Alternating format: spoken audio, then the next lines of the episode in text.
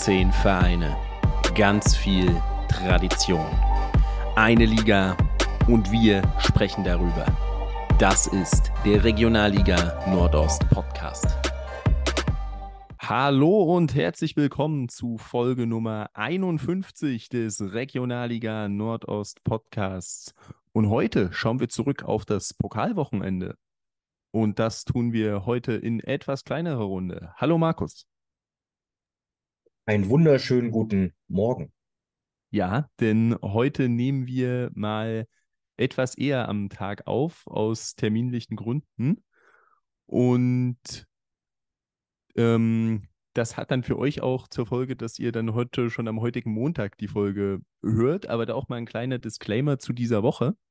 Ähm, denn wie ihr als treue Regionalliga Nordost-Fans wisst, gibt es ja die englische Woche jetzt ähm, mit Spielen am morgigen Dienstag und am Mittwoch und dann am Wochenende noch einen regulären Spieltag von Freitag bis Sonntag. Trotz allem wird das unsere einzige Folge diese Woche sein. Das heißt, wir schauen jetzt mal auf die DFB-Pokalspiele, schauen auf die Landespokale, schauen dann, weil das ist ja nicht so viel, etwas intensiver als sonst auf Spieltag Nummer 3.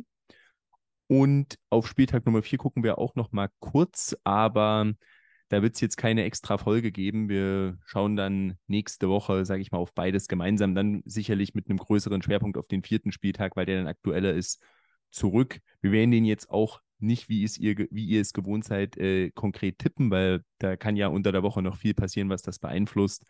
Wir schauen mal, vielleicht bekommen wir es hin, dass wir irgendwie auf unseren Social-Media-Kanälen da mal noch kurz was hochladen, wie wir getippt haben oder wie wir tippen würden dann am Donnerstag oder am Freitag dass ihr da auch Bescheid wisst.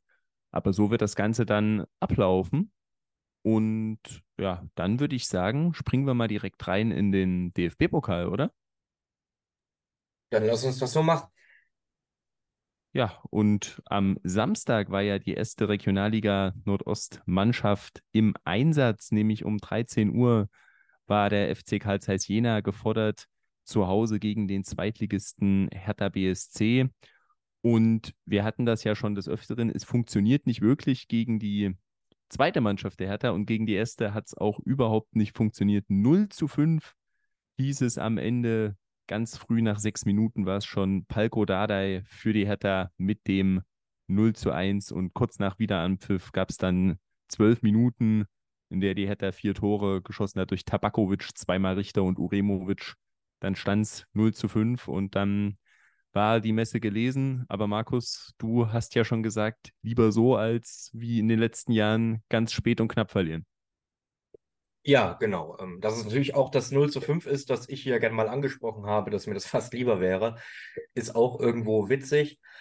Ja, für mich äh, ist es natürlich ein bisschen, ich sage nicht angenehmer, aber äh, es tut nicht so sehr weh, auch wenn es mich natürlich maximal trotzdem annervt, als so ein spätes 0 zu 1 oder im Elfmeterschießen wie vor zwei Jahren zu verlieren. Trotzdem ist es natürlich bitter, auch gerade für die Spieler, weil man ist ja auch ganz gut in die Partie reingekommen. Da war es Richter, der auf der rechten Seite den Ball hat, den super zu Endres weiterleitet, der in der Mitte freigelassen ist. Der kann den auch gut mitnehmen, aber verstolpert den Ball dann doch noch kommt zwar zum Abschluss, aber der kann dann noch geblockt werden, verkammt dann im Nachschuss zweimal, haut das Ding drüber. Das war so die dritte, vierte Minute und da hatte man so die kleine Hoffnung, oh ja, hm, vielleicht geht ja was und dann kommt halt Palko Dardai. Aber selbst dann fand ich, hat Jena in der ersten Halbzeit ganz gut gemacht. Die Defensive war nicht so sattelfest wie in den letzten Wochen davor oder auch in der Vorsaison natürlich.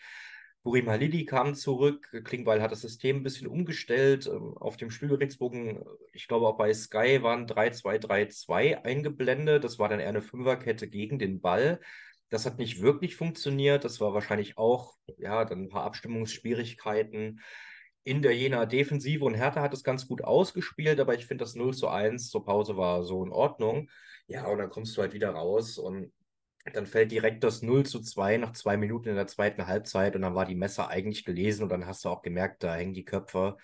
Wie wird er ausgesprochen? Rese oder wird er Reese ausgesprochen? Äh, Rese, Fabian Rese. Rese. Fabian Rese, also von dem habe ich immer noch Albträume, vor allem von seinen Einwürfen. Ken Gibson wahrscheinlich noch mehr. Der hat den wirklich andauernd, der hat den genatzt ohne Ende. Der hat nichts gesehen, hat ihn dann andauernd aussteigen lassen. Gibson ist durchgehend weggerutscht, war auch ein bisschen alleingelassen auf seiner Seite. Und da ging einfach gar nichts für Jena in Halbzeit 2. Am Ende gab es noch mal ein kleines Aufbäumen mit ein paar Chancen. Da gab es ja diese Szene, die auch so ein bisschen viral gegangen ist, nach einem Eckball, als Gibson, der eh schon einen rabenschwarzen Tag hatte, aus einem Meter Entfernung den Ball an die Latte köpft. Dann kommt der eingewechselte Finn Kleschetski, schießt das Leder an den Pfosten. Ja, also es hätte ruhig auch ein Tor sein können, das hätten sie sich irgendwo auch verdient. Aber es war natürlich ganz klar nach dem 0 zu 2 auch und dann auch spätestens nach dem 0 zu 3, das, da hingen die Köpfe und da waren die Jungs dann einfach auch irgendwo durch mental. Und es ist in der Höhe auch so verdient, denke ich, aber trotzdem kann man in Jena seine Lehren draus ziehen. Und wie Stingball vor dem Spiel gesagt hat, neun von zehn Mal verlierst du. In der Höhe hätte ich es jetzt vielleicht nicht so erwartet.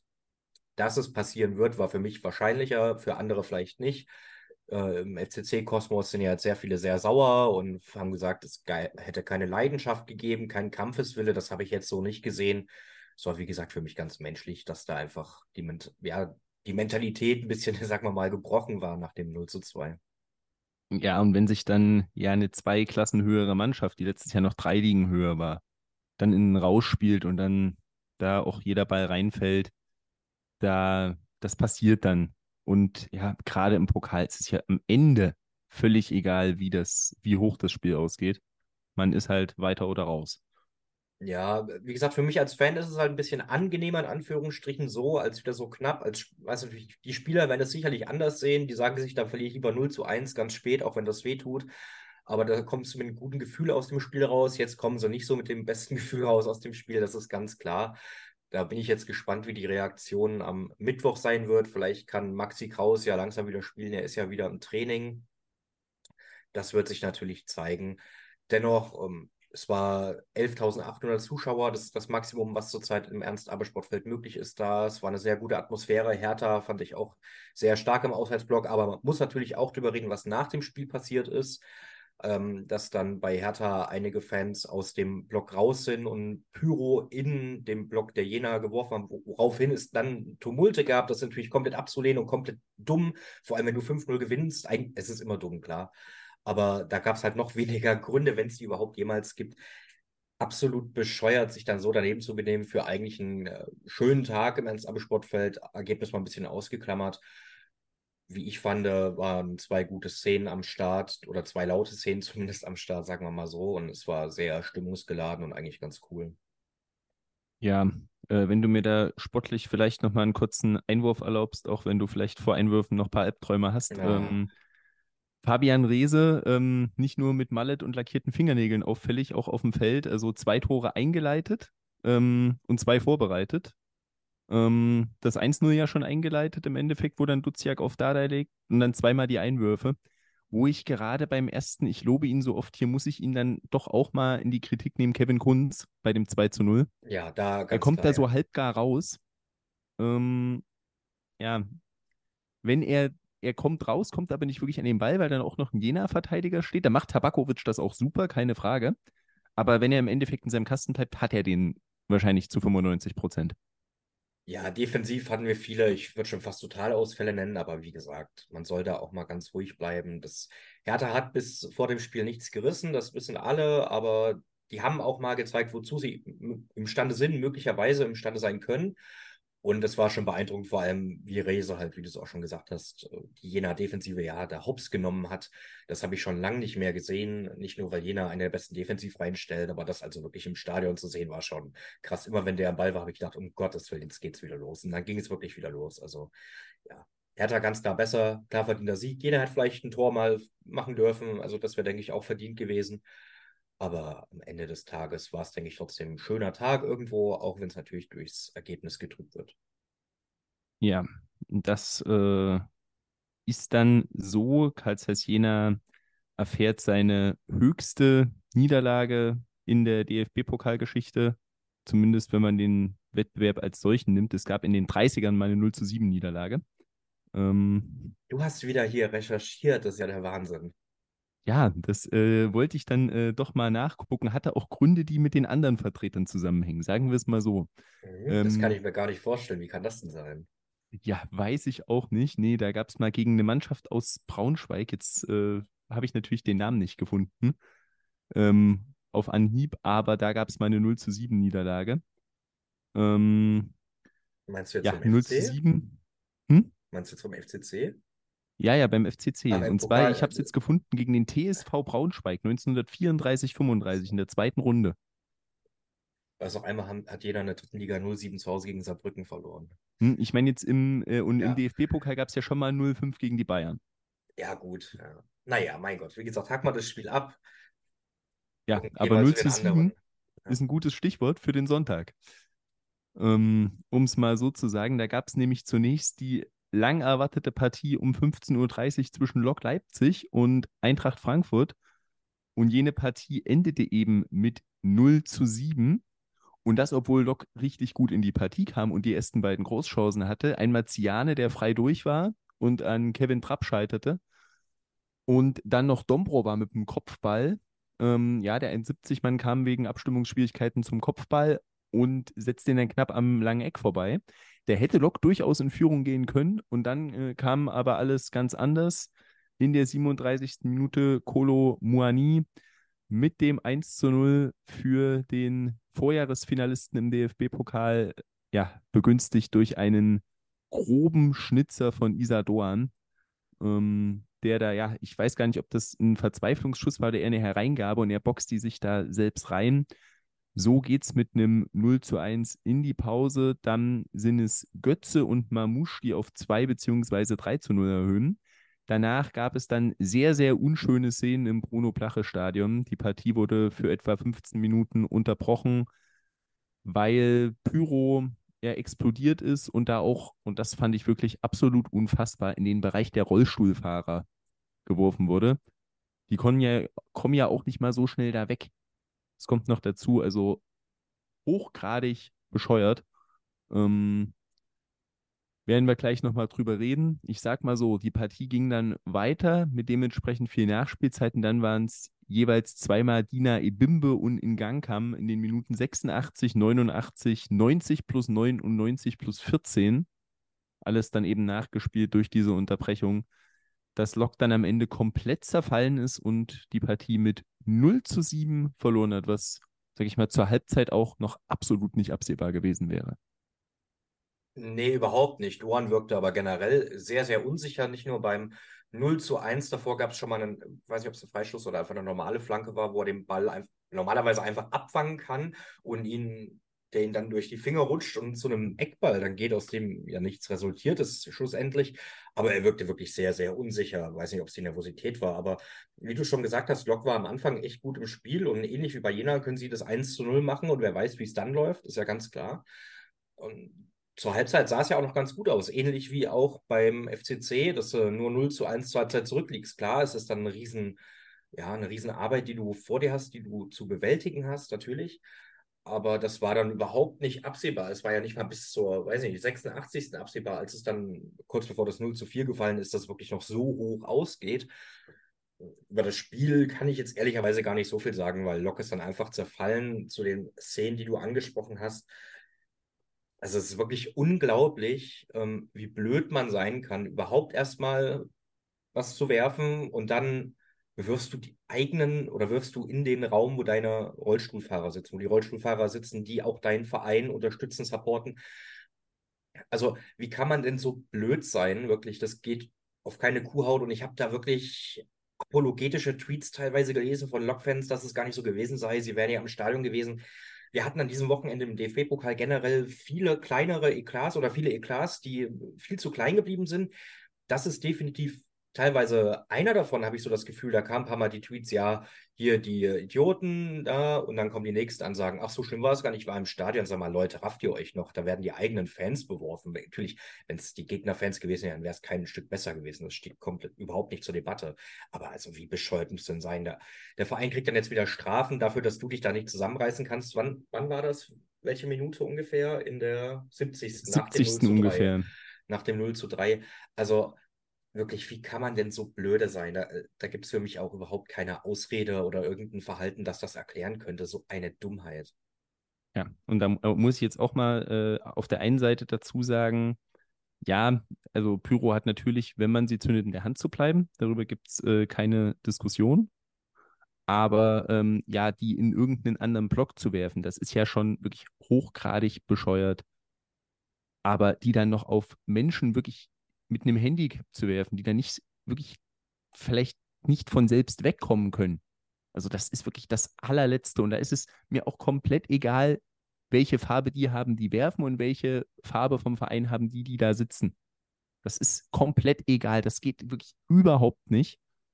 Und ja, ähm, das ist vielleicht auch ein Punkt, den du ähm, jetzt angesprochen hast, den wir ähm, vielleicht mal kurz hier, wenn wir über den DFB-Pokal reden, an ja, sprechen können beziehungsweise müssen. Ja, im Endeffekt würde ich jetzt sagen, wir hatten jetzt jeden Tag einen Eklat. Freitag äh, gab es die Sachen in Sandhausen, dann am Samstag in Halle und gestern dann das in Leipzig und da, wenn so von dem, was ich jetzt mitbekommen habe, war wahrscheinlich das, was da in Sandhausen passiert ist, noch das am wenigsten schlimmste. Es wurde mit Abstand am heißesten gekocht. Ähm, ja. Während, ja, ähm, möchte ich auch an äh, der Stelle mal sagen, ähm, tolle Rede von Alex Zorniger. Äh, hört da gerne mal rein, die er nach dem Spiel Halle gegen Fürth ähm, von sich gegeben hat. Ähm, und das gestern ging auch auf äh, keine, keine Kuhhaut. Ähm, also ja, und sportlich braucht man dazu nicht viel sagen. Und im Endeffekt, ja, man kann jetzt sagen, Lok ist spät zerfallen, aber im Endeffekt muss man auch sagen, die 86. Minute war ja eigentlich knapp über 70 erst. Ja, das Weil stimmt, da ja 15 ja, Minuten nicht gespielt wurde. Ja, das war natürlich, dann gibt es da noch diese Unterbrechungen, über die wir jetzt schon äh, genug geredet haben, in meinen Augen, oder über die Gründe dazu.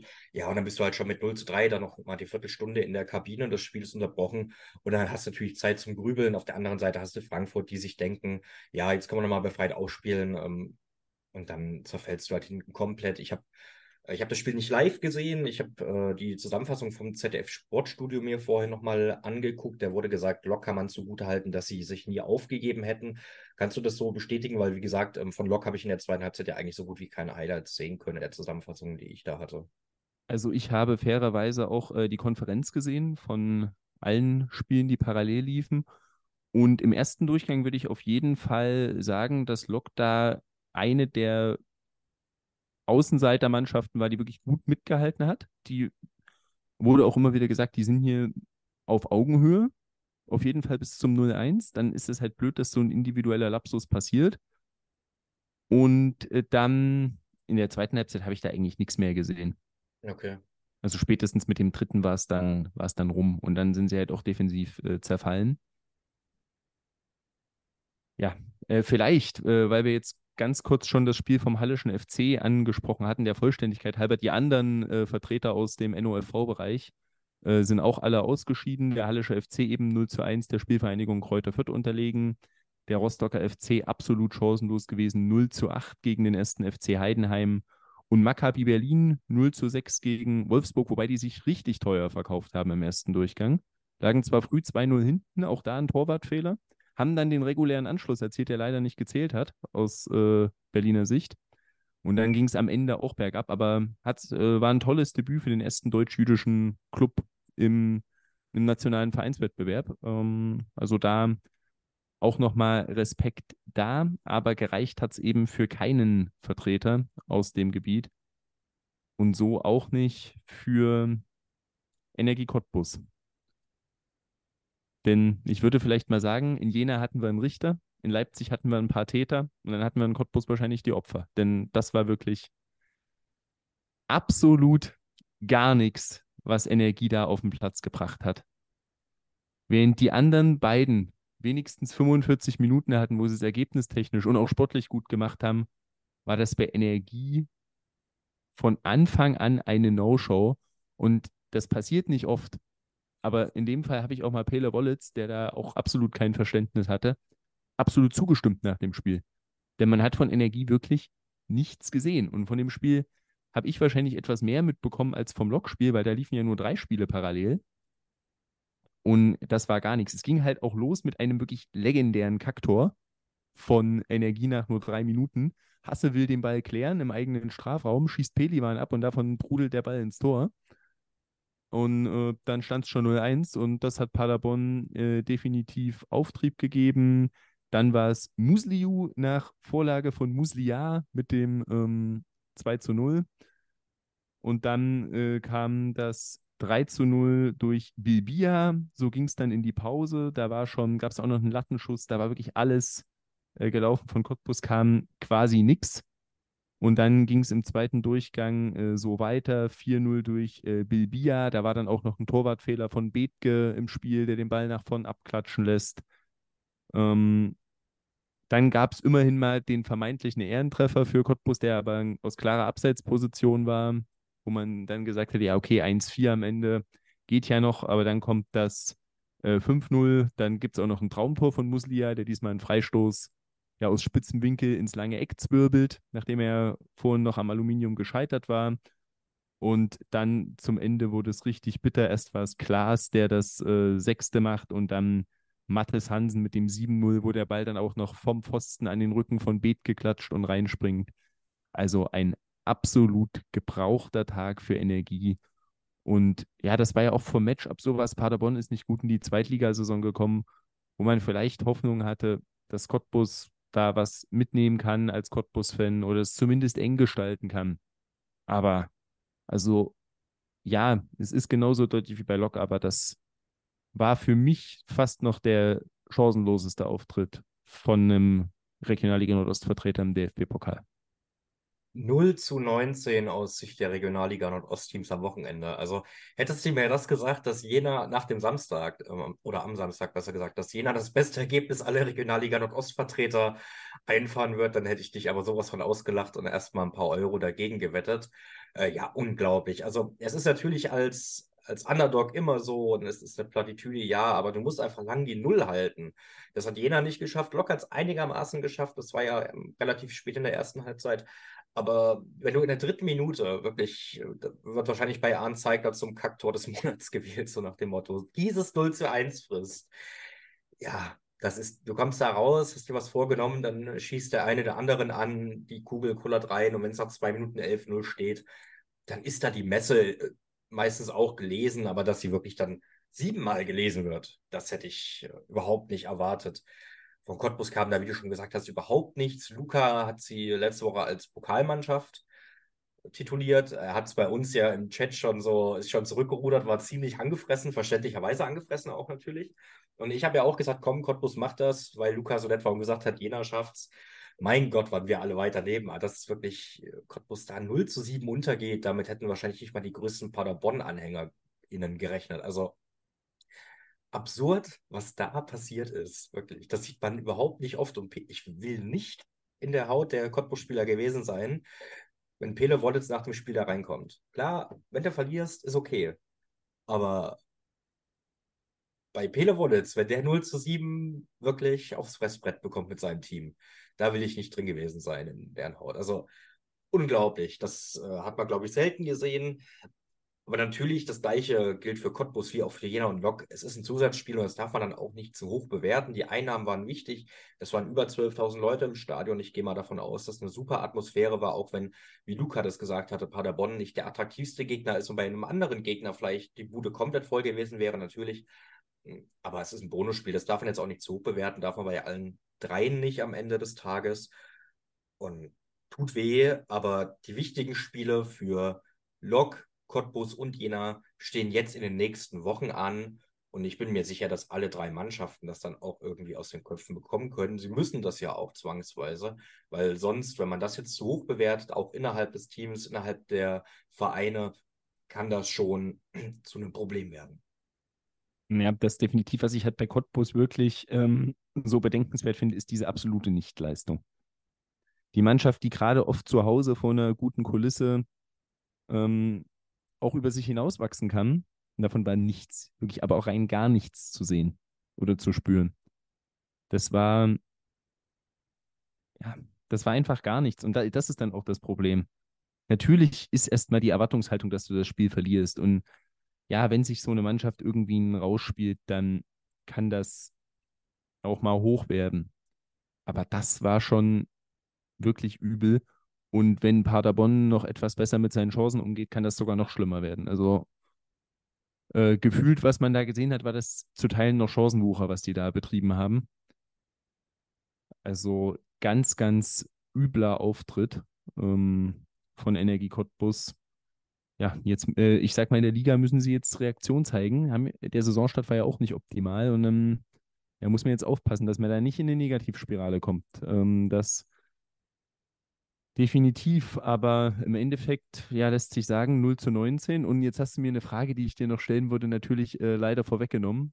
Äh, hatte ich mir auch fest vorgenommen, dich zu fragen. Dann frag mich Äh, trotzdem. was, nee, aber, nee, du hast ja schon äh, gesagt, äh, was du gesagt hättest, wenn man dir am Samstag gesagt hätte, dass Jena so. das beste Ergebnis aller Vertreter abliefert. Ja, also ich hätte den Vogel gezeigt, um es mal nett zu formulieren. Mhm. Aber äh, man muss fairerweise auch mal dazu sagen, es war allgemein für die Amateurvereine. Ich nehme jetzt mal die Drittligisten aus. Da haben sich haben ja auch ähm, der ein oder andere schon gewonnen. Ähm, also für Regionalliga abwärts war es echt nicht gut. Diese Mannschaften haben bisher vier Tore erzielt. Ähm, die einzigen, die es wirklich äh, knapp gestaltet haben, waren Jena Freunde aus Bonheim vom FSV Frankfurt, die dann aber im Elfmeterschießen gar nicht an Markus Kolke vorbeikamen von Hansa Rostock.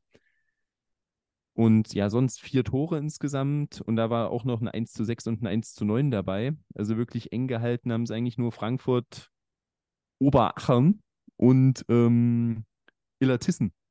Und sonst äh, waren das alles solche Abreibungen für die Regionalligisten und tiefer. Der Gütersloh noch 0 zu 2, aber sonst alle mit mindestens vier Toren hier raus. Ähm, ja, da merkt man irgendwo, äh, die Schere geht auf und ja, seitdem die Regionalliga deutschlandweit viertklassig ist, seit 2009 also, ist bisher jede Saison mindestens ein Regionalligist in die zweite Runde eingezogen. Es ist dieses Jahr möglich, dass das nicht zum ersten Mal, äh, äh, zum ersten Mal nicht passiert. Aber heute Das wird Abend schon passieren. Hat Homburg noch die Chance äh, gegen äh, Darmstadt. Und ja, der SV Darmstadt hat in seinen äh, Testspielen ein Tor geschossen. Sind wir mal ähm, gespannt, äh, ob es dann Eisele, der Ex-Jenenser, noch schafft. Jena. Jena. Es kann Jenenser. Der Ex-Jenaer Fabian Eisele. Ja, aber äh, um die, ja, den DFB-Pokal vielleicht abzuschließen mit einem schönen Satz, den ich äh, gelesen hatte, weil es auch bei der falschen Neun auf Instagram wirklich so einen Beitrag gab, wie die Regionalliga Nordost eben alle Spiele so hoch verloren hat. Und den Top-Kommentar fand ich wirklich stark, hätte von mir sein können. Da stand geschrieben, ja, die Lok von Zeiss hatte wohl keine Energie an dem Wochenende. Oh. oh Gott. Oh. Und Mein es ist äh, leider, leider wahr. Und wir warten jetzt also, müsste das zweite Jahr jetzt in Folge gewesen sein, in dem alle Regionalliga Nordost-Vertreter in der ersten Runde gescheitert sind. Ist vor drei Jahren. Äh, vor zwei Babelsberg Jahren. hatte gegen Fürth gewonnen Ah, stimmt, das war das Jahr, genau. Okay. Hm. im Elfmeterschießen. Dann muss Babelsberg wohl wieder DFB-Pokal kommen, damit wir nächstes Jahr vielleicht was Freudiges zu berichten haben. Ja, Sofern Babelsberg nicht aufsteigt. Bevor hier irgendwelche Leute aus Potsdam mir in die DMs sliden und sagen, wir steigen vielleicht auf. ja, das äh, werden wir mal sehen. Aber sie sind ja äh, Tabellenführer. Aber da kommen wir jetzt noch nicht hin auf die Liga, denn es gab ja auch noch Landespokale. Und äh, da gehen wir mal kurz durch und starten mal in Berlin, würde ich sagen. Ähm, übrigens, äh, um das vorwegzunehmen, wenn ich die Ergebnisse aufrufe, um die Zeit zu überbrücken, wir hatten es ja kurz anges äh, angesprochen, Delay Sports hat mit 1 zu 4 gegen Tasmania verloren. Ach, wie schade. Das tut mir echt leid. Und äh, verloren hat auch die VSG Altklinike, wie ich das ähm, ja schon angekündigt hatte, gegen Lichtenberg 47. 5 zu 4 nach Elfmeterschießen für Lichtenberg. 1-1 stand es nach 90 Minuten, 2-2 nach 120 Minuten. Ovtcharek hatte Lichtenberg in Führung gebracht, dann Cierci mit dem Ausgleich, Johannes Manske sogar mit der Führung für Altklinike. Die wurde aber durch Gabriel Figurski Vieira ausgeglichen. Und dann ging es ins Elfmeterschießen und da trafen drei Lichtenberger und nur zwei von der VSG. Und so ist der Traum vom DFB-Pokal für einen recht ambitionierten Regionalligisten schon beendet. Wir haben es in Berlin doch irgendwie jedes Jahr, dass ein Regionalligist echt früh fliegt ähm, und jetzt nicht in einem Regionalliga-Internduell, sondern gegen einen ja, vermeintlich unterklassigen oder gegen einen vermeintlich schwächeren. Ähm, ich glaube, letztes Jahr ist, nee, Victoria ist nicht relativ früh geflogen. BAK, gut, war im Winter, aber ob das so früh ist, hm. Ähm, vor zwei Jahren, als der BFC Meister geworden ist, sind sie, glaube ich, gegen die Reinickendorfer Füchse relativ früh rausgeflogen. Dieses Jahr hat es Altklinike getroffen. Ja, also hätte ich es nicht so erwartet. Ähm, freut mich natürlich irgendwo auch, weil ich mag Lichtenberg, das ist eine sympathische, sympathische Mannschaft, sympathischer Verein, besser gesagt. Altkliniker, also das äh, irgendwie der Pokal, der scheint denen überhaupt nicht zu liegen. Das hatten wir ja schon angesprochen. Die haben den jetzt einmal gewonnen, aber letztes Jahr, hm, ja, hat man ja gesehen, kein Regionalligist im Finale. Altkliniker wird es wieder mal nicht schaffen. Aber nachdem sie durchaus einen besseren Saisonstart hatten, kann das natürlich auch äh, dann bedeuten, dass sie sich jetzt mehr auf die Liga konzentrieren können und müssen natürlich. Und ja, naja. Ich habe davon dem Spiel ehrlicherweise nichts gesehen, deswegen kann ich dazu nichts sagen, ob das verdient oder unverdient war. Ja, das kann ich auch nicht, aber wenn ich mir jetzt hier die Mannschaft angucke, das wirkt schon relativ nach erster, erster Garde, die da auf dem Feld stand. Also Ja, auf die leichte äh, Schulter genommen haben sie es nicht unbedingt. Ja, das wäre ja auch fatal gewesen, weil ist ja auch nur eine Liga Unterschied. Ne? Das ist ja, Eben, das ja ist in klar. Berlin auch die Sache. Da scheint es keinerlei in irgendeiner Form Setzliste irgendwas zu geben. Jeder kann sofort auf jeden treffen. Und dann gibt es da wahrscheinlich auch irgendwelche Kreisliga-Duelle. Ich habe ja auch zweistellige Ergebnisse gesehen von äh, Siege, zweistellige Siege von Mannschaften, von denen ich in meinem Leben noch nicht gehört habe. Sag mal so, Pfeffersport hat 3-2 gegen FC Internationale gewonnen. Pfeffersport ist auch ein super Name. Das wäre Ja, was für also Luca. das ist, äh, oder zum Beispiel der FC Treptow hat gegen den VfB Sperber Neukölln 7-2 gewonnen. Ja, das 4-6 nach Verlängerung für Berliner SC gegen Stern Britz ist auch ein geiles Ergebnis. Oder der TSV Mariendorf 1897 hat beim SV Hürriyet Burgund mit 20 zu 0 gewonnen. Ziemlich gut. Aber lass uns doch mal Hm? lieber über die Regionalliga-Vereine reden. Genau, und da hat nämlich parallel ein anderer Regionalligaverein auch ein schweres Los gehabt, nämlich der BFC Dynamo war auch bei einem Oberligisten zu Gast bei CFC Hertha Charlottenburg. Und wahrscheinlich Hertha Charlottenburg, das ist wahrscheinlich wie bei Hertha BSC noch den Stadtnamen mit dazu zu sagen, das sozusagen. Aber naja, ähm, ist nicht unsere Liga. Und 2 zu 0 hieß es am Ende durch Treffer von Steffen Eder und Vassilios Dedidis. Ey, immerhin ein Jena hat getroffen. Ein Jenenser hat getroffen. Siehst du, da kann man es sagen. Ein Jenenser hat getroffen. Ähm, ja, BFC, scheinbar souverän, ähnliches Ding. Ich habe es nicht gesehen, haben sich durchgesetzt. Die straucheln ja auch gern mal im Pokal und das ist dann ein sehr gutes Ergebnis für den ehemaligen DDR-Rekordmeister. Genau, Dedidis wurde eingewechselt, hat getroffen, war aber auch erste Truppe. Klar, natürlich haben vor allem Asabo und Hüter gespielt. Die beiden äh, dürfen ja in der Liga erstmal nicht mitmachen. Ähm, nach Ja. dem Altklinik-Spiel. Und ja, sie haben es geschafft. Und die anderen beiden waren dann am Sonntag dran. Und Viktoria hat sich wieder brutal schwer getan. Gegen den SSC Teutonia 99 gab es ein 3 zu 1 nach Verlängerung. Und dabei stand es nach ähm, 90 Minuten übrigens 0-0. Ähm, dann nach 97 Minuten ging Viktoria durch einen Treffer von Falcao in Führung. In der 100. Minute kam aber der Ausgleich von ähm, der SSC Teutonia 99 durch Yannick Stenzel. Zwei Minuten später, ja, wenn ein Spiel 120 Minuten geht, dann reicht Berginale eine gelbe Karte nicht mehr. Hat er sich gelb-rot abgeholt. Natürlich, was auch sonst. Und trotzdem haben sie es dann durch Treffer von Hebisch in der 105. und Oleg Skakun in der 113. Minute ja, zum 3-1 gezittert. Aber souverän war das wieder nicht. Wobei man hier auch sagen muss, wenn ich auf die Aufstellung schaue, da sind doch zwei, drei Namen in der Stadtelf, die man da sonst nicht ständig liest. Ja, wir hatten es ja letztes Jahr schon, da hat sich Viktoria doch zwei, drei Runden lang wirklich immer durchgequält und ist quasi im Pokal in den Runden nach oben gestorben. Und mal gucken, ob sie das dieses Jahr auch wieder so machen wollen. Also 1-3 nach Verlängerung, das ist wirklich wie letzte Saison. Ja, das äh, reicht natürlich aber erstmal, um weiterzukommen. Ja, Ähm, natürlich.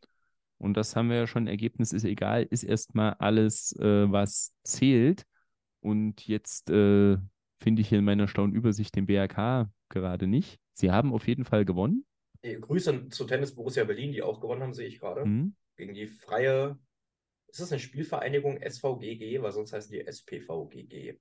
Sportvereinigung vielleicht? Keine Ahnung. Ja, kann, kann auch sein. Ähm, Ähm, wo ist denn der BAK? Ich suche, ah, Hier, ich habe hier hier. Ja, siehst du, 3 zeigt zu 0 euch. gegen FSV Fortuna Pankow. Das bedeutet, Lukas Lieblingsname ist raus und ich bekomme ein Bier von dir. Ja, echt um Bier gewettet, ich weiß es schon gar nicht mehr. Ja, äh, du hast gesagt, du wirst es bereuen, aber du hast dann gesagt, äh, wenn der BRK gewinnt, äh, dann Hab ich das ich Bier von gesagt? dir. Hab Und ich wenn das nicht, gesagt? Ja, ist in der letzten Aufnahme drin. Hör rein. Echt? Siehst du, hab ich schon wieder vergessen. Ja, kriegst ein Bier von mir. Ist okay. Ist ja nur eine Flasche. Doppelpack von Kento Terranuma und dann äh, Rogero mit dem 3-0. Also das ist dann wohl doch mal recht souverän gelöst. Ja, Ich letzte ähm, Woche eine, auf Fortuna Pankow getippt. Das interessiert mich jetzt. Habe ich doch gar nicht. ich glaube, du hast es dann gesagt, weil es der BRK ist. Ich muss da noch mal reinhören. Ja, ist okay. Sorry. Also wäre jetzt meine Meinung. Vielleicht äh, habe ich auch ähm, komplette ähm, vernebelte Erinnerungen. Ähm, eine Auslosung gibt es übrigens noch nicht zur zweiten Runde, denn Maccabi muss noch spielen. Die haben ja DFB-Pokal gespielt. Und dann wird das da irgendwie äh, stattfinden. Und Auslosung aber ein gutes Thema. Ähm, wir hatten ja letzte Woche schon darüber gesprochen, dass der Landespokal Brandenburg noch nicht losgeht. Da hatten wir aber eine ähm, E-Mail erhalten, die ich hier mal kurz erwähnen möchte. Und zwar äh, vielen Dank da an Christian für die äh, Mail, die er uns geschickt hat und hat da auch schon mal gesagt, auf wen äh, die beiden großen Mannschaften zumindest treffen würden äh, aus Brandenburg oder größeren. Ähm, und zwar würde Babelsberg 03 ähm, entweder äh, auf den Sieger der Partie zwischen Grün-Weiß Golm und dem SV Zedenick treffen. Ein Achtligist gegen ein Sechstligist und ebenfalls ein Achtligist und ein Sechstligist ermitteln auch den Gegner von Energie Cottbus und zwar Dynamo Eisenhüttenstadt und Fortuna Babelsberg. Also nur, dass ihr da auf äh, der Höhe seid, da haben wir ja dank ähm, euch da Infos bekommen. Allerdings wird die Vorrunde auch erst zwischen dem 25. und 27. August ausgespielt und dann wissen wir da mehr. Und dann äh, schauen wir doch mal nach Branden äh, Brandenburg. Da waren wir jetzt, ich meine Mecklenburg-Vorpommern. Ähm, beides äh, weit weg und im Norden. Und da ist ja der Greifswalder FC unterwegs, war zu Gast beim Lager SV und konnte damit 3 zu 0 gewinnen. Guido Kotscher, Jorik Wolf und David Vogt in der ersten Halbzeit schon mit den Treffern. Ach, ich glaube, das war recht ungefährdet. Es ging natürlich, wenn man jetzt Luca fragen würde, nur nicht höher aus, weil Eschel über 90 Minuten geschont wurde. Ich glaube, Benjamin hat auch nicht gespielt, oder? Ähm, nee, der war nicht mal im Kader. Jetzt ist Genau. nur bei Eschel, der saß dauerhaft auf der Bank. Hm. Vielleicht war in der die Stadtelf. Liga. Ja, also Spielvereinigung Kamps Traktor ist auch ein sehr schöner Name, muss ich sagen. Wenn Ich glaube, die haben sogar letztes Jahr mal gegen Greifswald gespielt. Mir, mir wäre auch so, dass, dass der Name letztes Jahr hier mal gefallen ist im Podcast. Vielleicht auch, als wir darüber geschwärmt haben. Ja, zu dem Spiel kann ich ähnlich wenig sagen, aber Greifswald hat die Aufgabe, denke ich, souverän gelöst. So sieht zumindest das Klassement am Ende aus. Äh, TSG Neustrelitz kennen wir ja auch noch aus Regionalliga Nordostzeiten. Zumindest einige, wenn es noch kennen, die sind auch weiter, haben 5-0 gewonnen. Und sonst gibt es da jetzt nicht so viele Vereine, die mir was sagen würden, wenn zumindest auf den ersten Blick nicht. Ich weiß nicht, ob irgendwo noch Schönberg rumspringt, die ja, ich auch mal. ich gucke auch gerade, aber ich sehe sie nicht. Ich bin schon nach, äh, fairerweise schon nach Thüringen gesprungen. Spring, mal, spring ich mal mit. Hm? Und da war es nämlich zweimal eng Hm. ähm, für die äh, Regionalligisten. Aber es hat für beide geklappt. Der ZFC Meusewitz war ja zu Gast bei Einheit Rudolstadt ähm, am Freitag schon beim Oberligisten und ging früh in Führung durch Florian Hansch in der 14. Minute, aber Marco Riemer in der 87. Minute mit dem Ausgleich für die Gastgeber. Und das war so kurz vor Schluss, dass auch Meusewitz in die äh, Verlängerung musste. Marco Riemer übrigens äh, wird dir ja ein guter Begriff sein, schätze ich mal. Ja, war ehemaliger Jena-Spieler auch zu Zweitliga-Zeiten. Hat abgesehen von einem Jahr bei Preußen Münster bis 2015 seine ganze Karriere beim FCC verbracht. Mhm. Und ähm, hat er, spielt er jetzt mit 35 Jahren seit einigen Jahren bei Rudolstadt. Und dann war es Dominik Bock, der ja schon ähm, gegen Lok getroffen hatte beim Sieg. Ähm, trifft auch bei Rudolstadt in der 103. Minute zum 2 zu 1 Endstand. Und so zittert sich Meusewitz durch. Wobei man auch sagen muss, das war halt wirklich keine so einfache Aufgabe, die sie da hatten. Nee, vergleichsweise schwer, aber sie haben sich natürlich trotzdem angestellt. Aber selbiges wie bei Viktoria Berlin auch schon schweres, äh, naja, nicht schweres Los, aber schweres Spiel gehabt, sind weitergekommen. Das alles, was am Ende zählt. Und ja, also ich würde es jetzt auch nicht überbewerten. Ähnlich wenig wie bei anderen, die sich schwer getan haben. Sie sind weiter und die Pflichtaufgabe wurde erfüllt, auch wenn es natürlich ein bisschen holprig war. Ja, dann natürlich noch die Info, die äh, alle hier ähm, am meisten und am brennendsten interessiert, ähm, weswegen ihr die Folge eigentlich hört. Zetlak war am Tor, Fietz auf der Bank, Plat nicht im Kader. Oh Mann, oh Mann, oh Mann, oh Mann. Also ich vermute, Zetlak war einfach noch nicht ganz fit am ersten Spieltag und wird er jetzt die Nummer 1 sein. Wir werden es weiter beobachten, wie, wir, wie ihr uns auch kennt. Ja. Und am Samstag war dann Rot-Weiß Erfurt äh, zu Gast beim FC Schweiner Gumpelstadt. Und zur Pause sah es schon danach aus, als läuft das alles wie im Vorjahr. Erste Runde bei einem Thüringen-Ligisten und das war es mit dem Pokal, denn zur Pause stand es 1 zu 0 für die Gastgeber durch einen Treffer von Adrian Vogt aus der 23. Spielminute. Und Erfurt hat sich richtig schwer getan, in der 71. Minute äh, Romario Hairulla mit dem Ausgleich und dann kurz vor Schluss 88. 89. Minute Doppelpack von Kai Seidemann, der wohl zweimal nur den Fuß reinhalten musste, wurde freigespielt und dann zum 3 zu 1 äh, vollendete. Aber ja, muss kein gutes Spiel gewesen sein und ja, die Angst war wohl zwischendurch schon wieder recht hoch bei den Erfurtern dass es die Wiederholung, das Déjà-vu vom Vorjahr gibt. Ich habe nebenbei den FUPA Live-Ticker so ein bisschen verfolgt, habe immer mal drauf geguckt und das ist ja dann meistens so, wenn ich mich jetzt nicht täusche, dass dann von der Heimmannschaft jemand den Ticker übernimmt. Habe ich das richtig im Kopf? In ja. der Regel ja, aber es gibt ja. auch Leute, die machen das ähm, neutral. Ich frage mich das ja. eh manchmal. Gerade so beim Kicker, wenn da getickert wird bei den Regionalligaspielen, ist da immer jemand vor Ort oder wer macht das? Ja, wahrscheinlich vom MDR oder so, wenn es die Regionalliga Nordost ist. Wie dem auch sei. Ähm, hab dann reingeguckt, da stand es 1-0. Dann gab es scheinbar ein Abseitstor für Rot-Weiß Erfurt. Und dann in der zweiten Halbzeit stand so da, die Erfurter schnüren uns jetzt ein. Ich so, okay. okay dann hm. wird, wird es von Schweiner ja, sein. Ja, und dann, äh, dann stand einfach nur innerhalb von 15 Minuten bis zum 1-1, ähm, stand immer so da, Großchance Schweiner Gumpelstadt, Großchance Schweiner Gumpelstadt, Großchance Schweiner Gumpelstadt. So viel zum Thema, die Erfurter stellen uns ein. Wenn das natürlich alles so stimmt und nicht ein bisschen beschönigt wurde, dann. Und dann äh, hat scheinbar Schweiner den Sturm gewechselt. Ähm, da stand dann ganz am Ende vom Spiel, naja, vielleicht hätten wir unsere besten Stürmer nicht auswechseln sollen.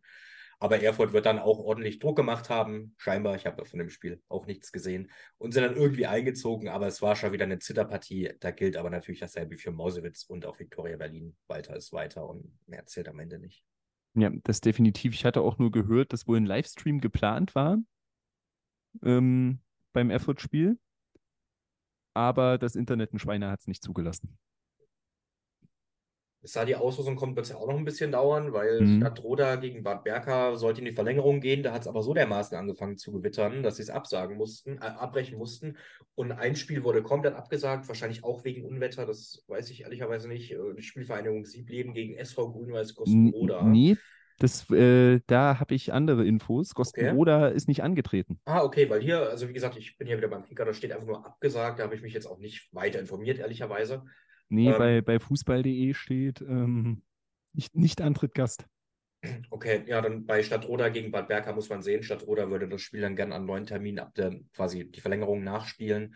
Da muss man natürlich sehen, das sind ja auch alles Leute, die ja arbeiten müssen. Und da ist unter der Woche das vielleicht auch immer ein bisschen schwer. Und wenn dann am Wochenende die Landesklasse Thüringen Staffel 1 so beide Spielen ansteht, wird das dann auch ein bisschen schwerer sein. Da muss man dann sehen, was passiert auf jeden Fall.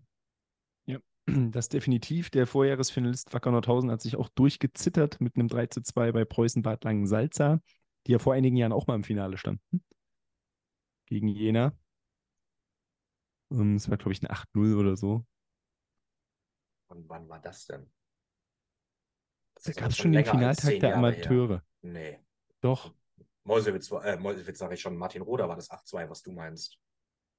Oder der, ich, ja, ja, das gab es auch. Ich, ich, äh, das sind jetzt die wichtigen Infos, die man hier rausfinden muss. Also, weil das Finaltag der Amateure waren, hat Jena gewonnen gegen Wismut Gera, Martin Roda, Nordhausen, letztes Jahr Meuselwitz. So, aber gibt es den Finaltag Amateure? 2015? Warte, ich, ich, ich hab's gleich. Ich habe eine Idee gefunden, das rauszufinden. Ähm, Bisherige Endspiele des Thüringen-Pokals. jetzt bin ich gespannt, wann das Ah, war. nee, es war nicht gegen Jena. Das siehst war mein Fehler. Es war 2019 Wacker Nordhausen 5-0 gegen Preußen Bad Langensalza. Stimmt, da hat Nordhausen Jena nämlich im Halbfinale rausgekickt. Aber sie waren mal im Finale. Das, das war Mhm. richtig. Ja, genau, ja, ja, ja. Fast. Ähm. 50 Prozent richtig, Clemmer. Kriegst einen halben Punkt darauf. Ja, 50 Prozent ist bestanden. 50 Prozent. Ja, kommt, kommt auf die Klausur an. Hat auch schon welche mit 70 Prozent zum Bestehen. Sowas, sowas gibt es bei mir nicht.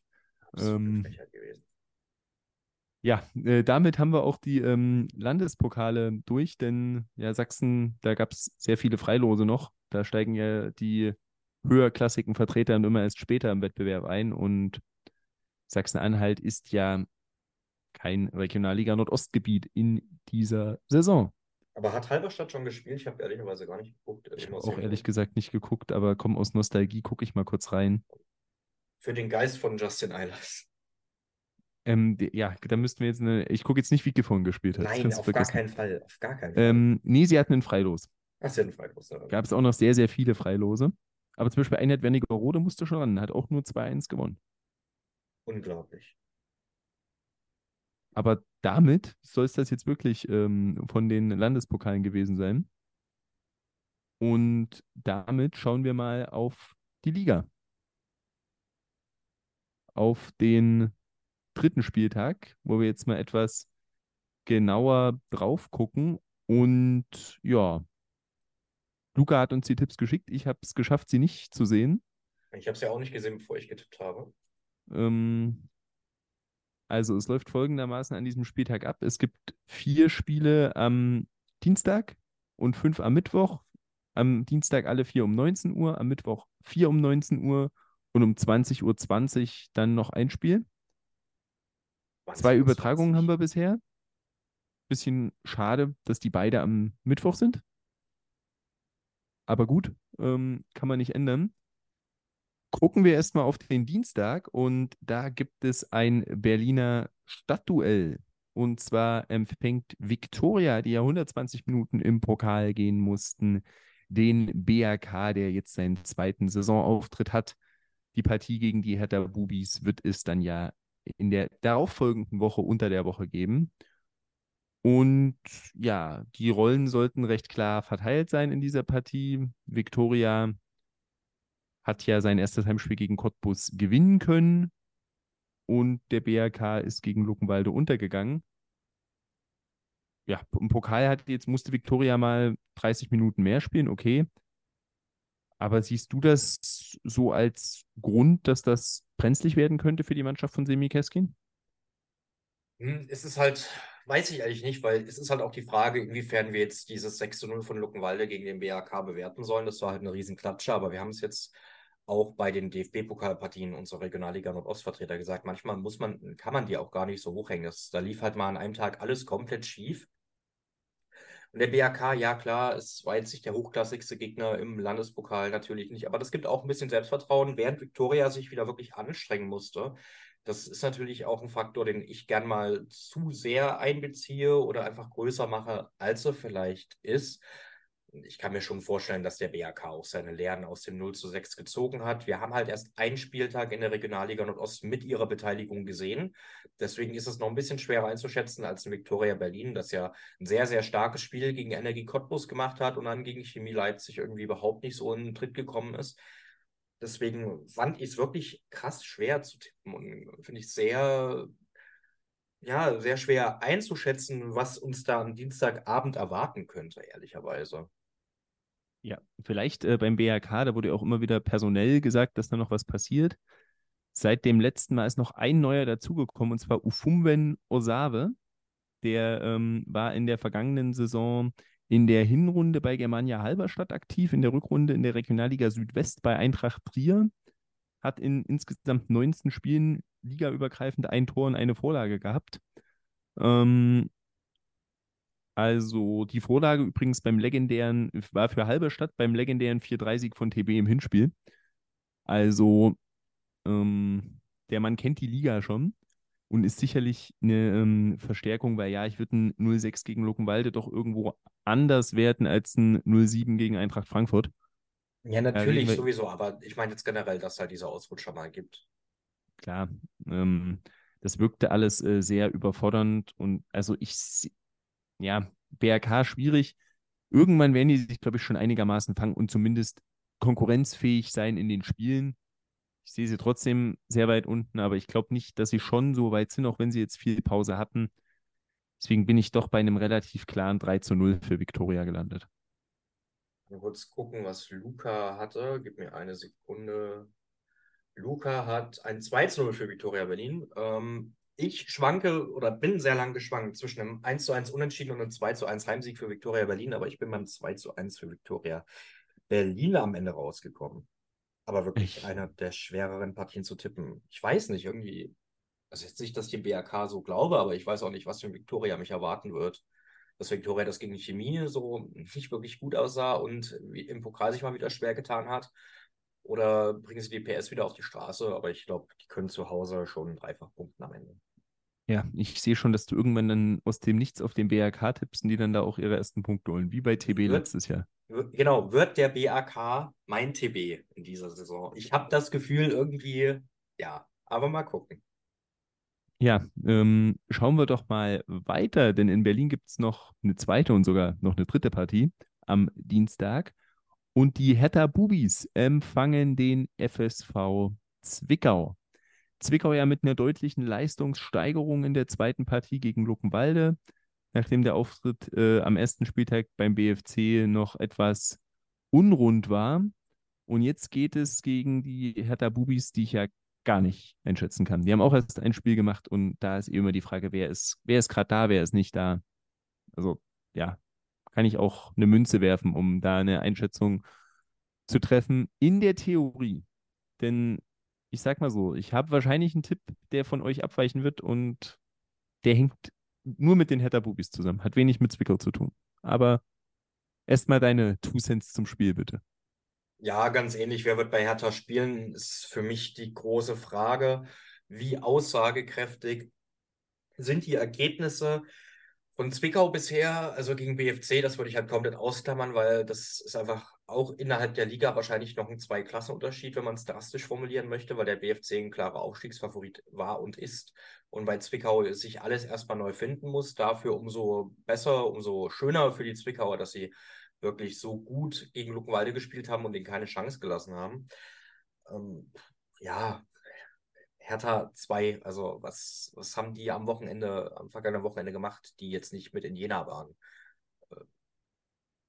Die haben ja jetzt auch keine Wettkampfbelastung gehabt, Zwickau ja genauso wenig. Also ähnliches Wundertütenspiel. Ich bin halt gespannt, vor allem, was mich von Zwickau, was ich von Zwickau erwarten kann, was ich von, von Zwickau sehen werde. Und daran hängt, glaube ich, auch das ganze Ergebnis jetzt weniger äh, Hertha 2, was man da sehen könnte, sondern wie weit ist Zwickau wirklich, beziehungsweise wie gut kommen sie in die Saison rein oder führen das jetzt fort, was wir gegen Luckenwalde gesehen haben. Und da stimme ich mit Luca überein, dass es ein Unentschieden geben wird. Luca hat ein 2-2, ich habe ein 1-1. Ja, ich habe kein Unentschieden, so viel kann ich schon mal sagen. Und zwar liegt das daran, das ist mir in der vergangenen Saison schon auch bei anderen Vereinen wiederholt aufgefallen. Wenn die Zweitvertretung an einem Wochenende oder unter der Woche spielt, wo die erste Mannschaft nicht spielt, dann sieht die zweite Mannschaft deutlich besser aus, weil dann da in der Regel mal der ein oder andere Name auftaucht, der da sonst eher nicht spielt. Also ich erinnere da beispielsweise andere Staffel an Fortuna Düsseldorf ähm, letzte Saison, die auch mal so ein Spiel unter der Woche hatten, unplanmäßig. Da ist dann Tim Oberdorf aufgetreten, dann mal in der Länderspielpause gespielt, dann ist plötzlich ein Daniel Ginczek in der Regionalliga aufgetreten so fair alles, das ist so fair. Und das kann ich mir halt irgendwie auch vorstellen, nachdem man ja schon gegen Chemie mit Prevejak da aufgetreten ist und mit Christensen, also dem offensiven Christensen, der andere ist ja jetzt sowieso in Florenz, ähm, kann ich mir halt vorstellen, dass vielleicht gerade der ein oder andere, der jetzt gegen Jena, der auch jünger ist, der gegen Jena vielleicht nur auf der Bank saß, ähm, dann da mal mit runterkommt, um ein bisschen Spielpraxis zu bekommen, wenn die Profis parallel eh nicht spielen Und das war im Endeffekt für mich so ein bisschen der Grund, um zu sagen 3-1 für Hertha 2. Ja, äh, kann ich durchaus nachvollziehen, die Argumentation. Es ist halt, mal gucken, wie sehr wir uns nächste Woche aufregen werden. Ja, es kann halt auch passieren, sie machen es gar nicht, verlieren und dann stehe ich deswegen blöd da. Kann, kann genauso passieren. Ja, gut, wenn deine ganze Argumentation darauf aufbaut, kann man das dann auch irgendwo ausklammern, wenn das dann nicht so der Fall sein sollte. Hm, klar. Also ich, ich, ich weiß auch jetzt ehrlich gesagt nicht, wo ich gelandet wäre, hätte ich das jetzt nicht mit einbezogen. Ähm, ein Spiel gibt es, was nicht in ähm, Berlin stattfindet, sondern im Speckgürtel von Berlin ähm, am Dienstag, denn aber trotzdem mit Berliner Beteiligung, denn der FSV Luckenwalde empfängt die VSG Altklinike. Und nachdem sich Altklinike in bei Lichtenberg 47 ja nicht so gut angestellt hat und du ja äh, letzte Saison gerne mal von ähm, Lichtenberg 63 oder Luckenwalde 47 reden wolltest. Ja, passiert ähm, mir öfter. Passt das äh, ja jetzt perfekt zusammen. Und ja, war das einfach der Ausrutscher gegen den BRK im positiven Sinne oder wird das Werner Seelenbinder Stadion zu einer absoluten Festung für Luckenwalde diese Saison? Ich denke schon, dass es ein Ausrutscher im positiven Sinne war, zumindest in der Höhe. Der Sieg war natürlich komplett verdient, da gibt es gar nichts dran zu rütteln. Ich kann mir jetzt aber schwer vorstellen, dass Luckenwalde so einen ähnlichen Train weiterfahren kann, den sie am ersten Spieltag da gestartet haben. Das hat man in Zwickau ja schon gesehen, dass sie da ein bisschen gecrashed sind, wenn auch nicht allzu schlimm.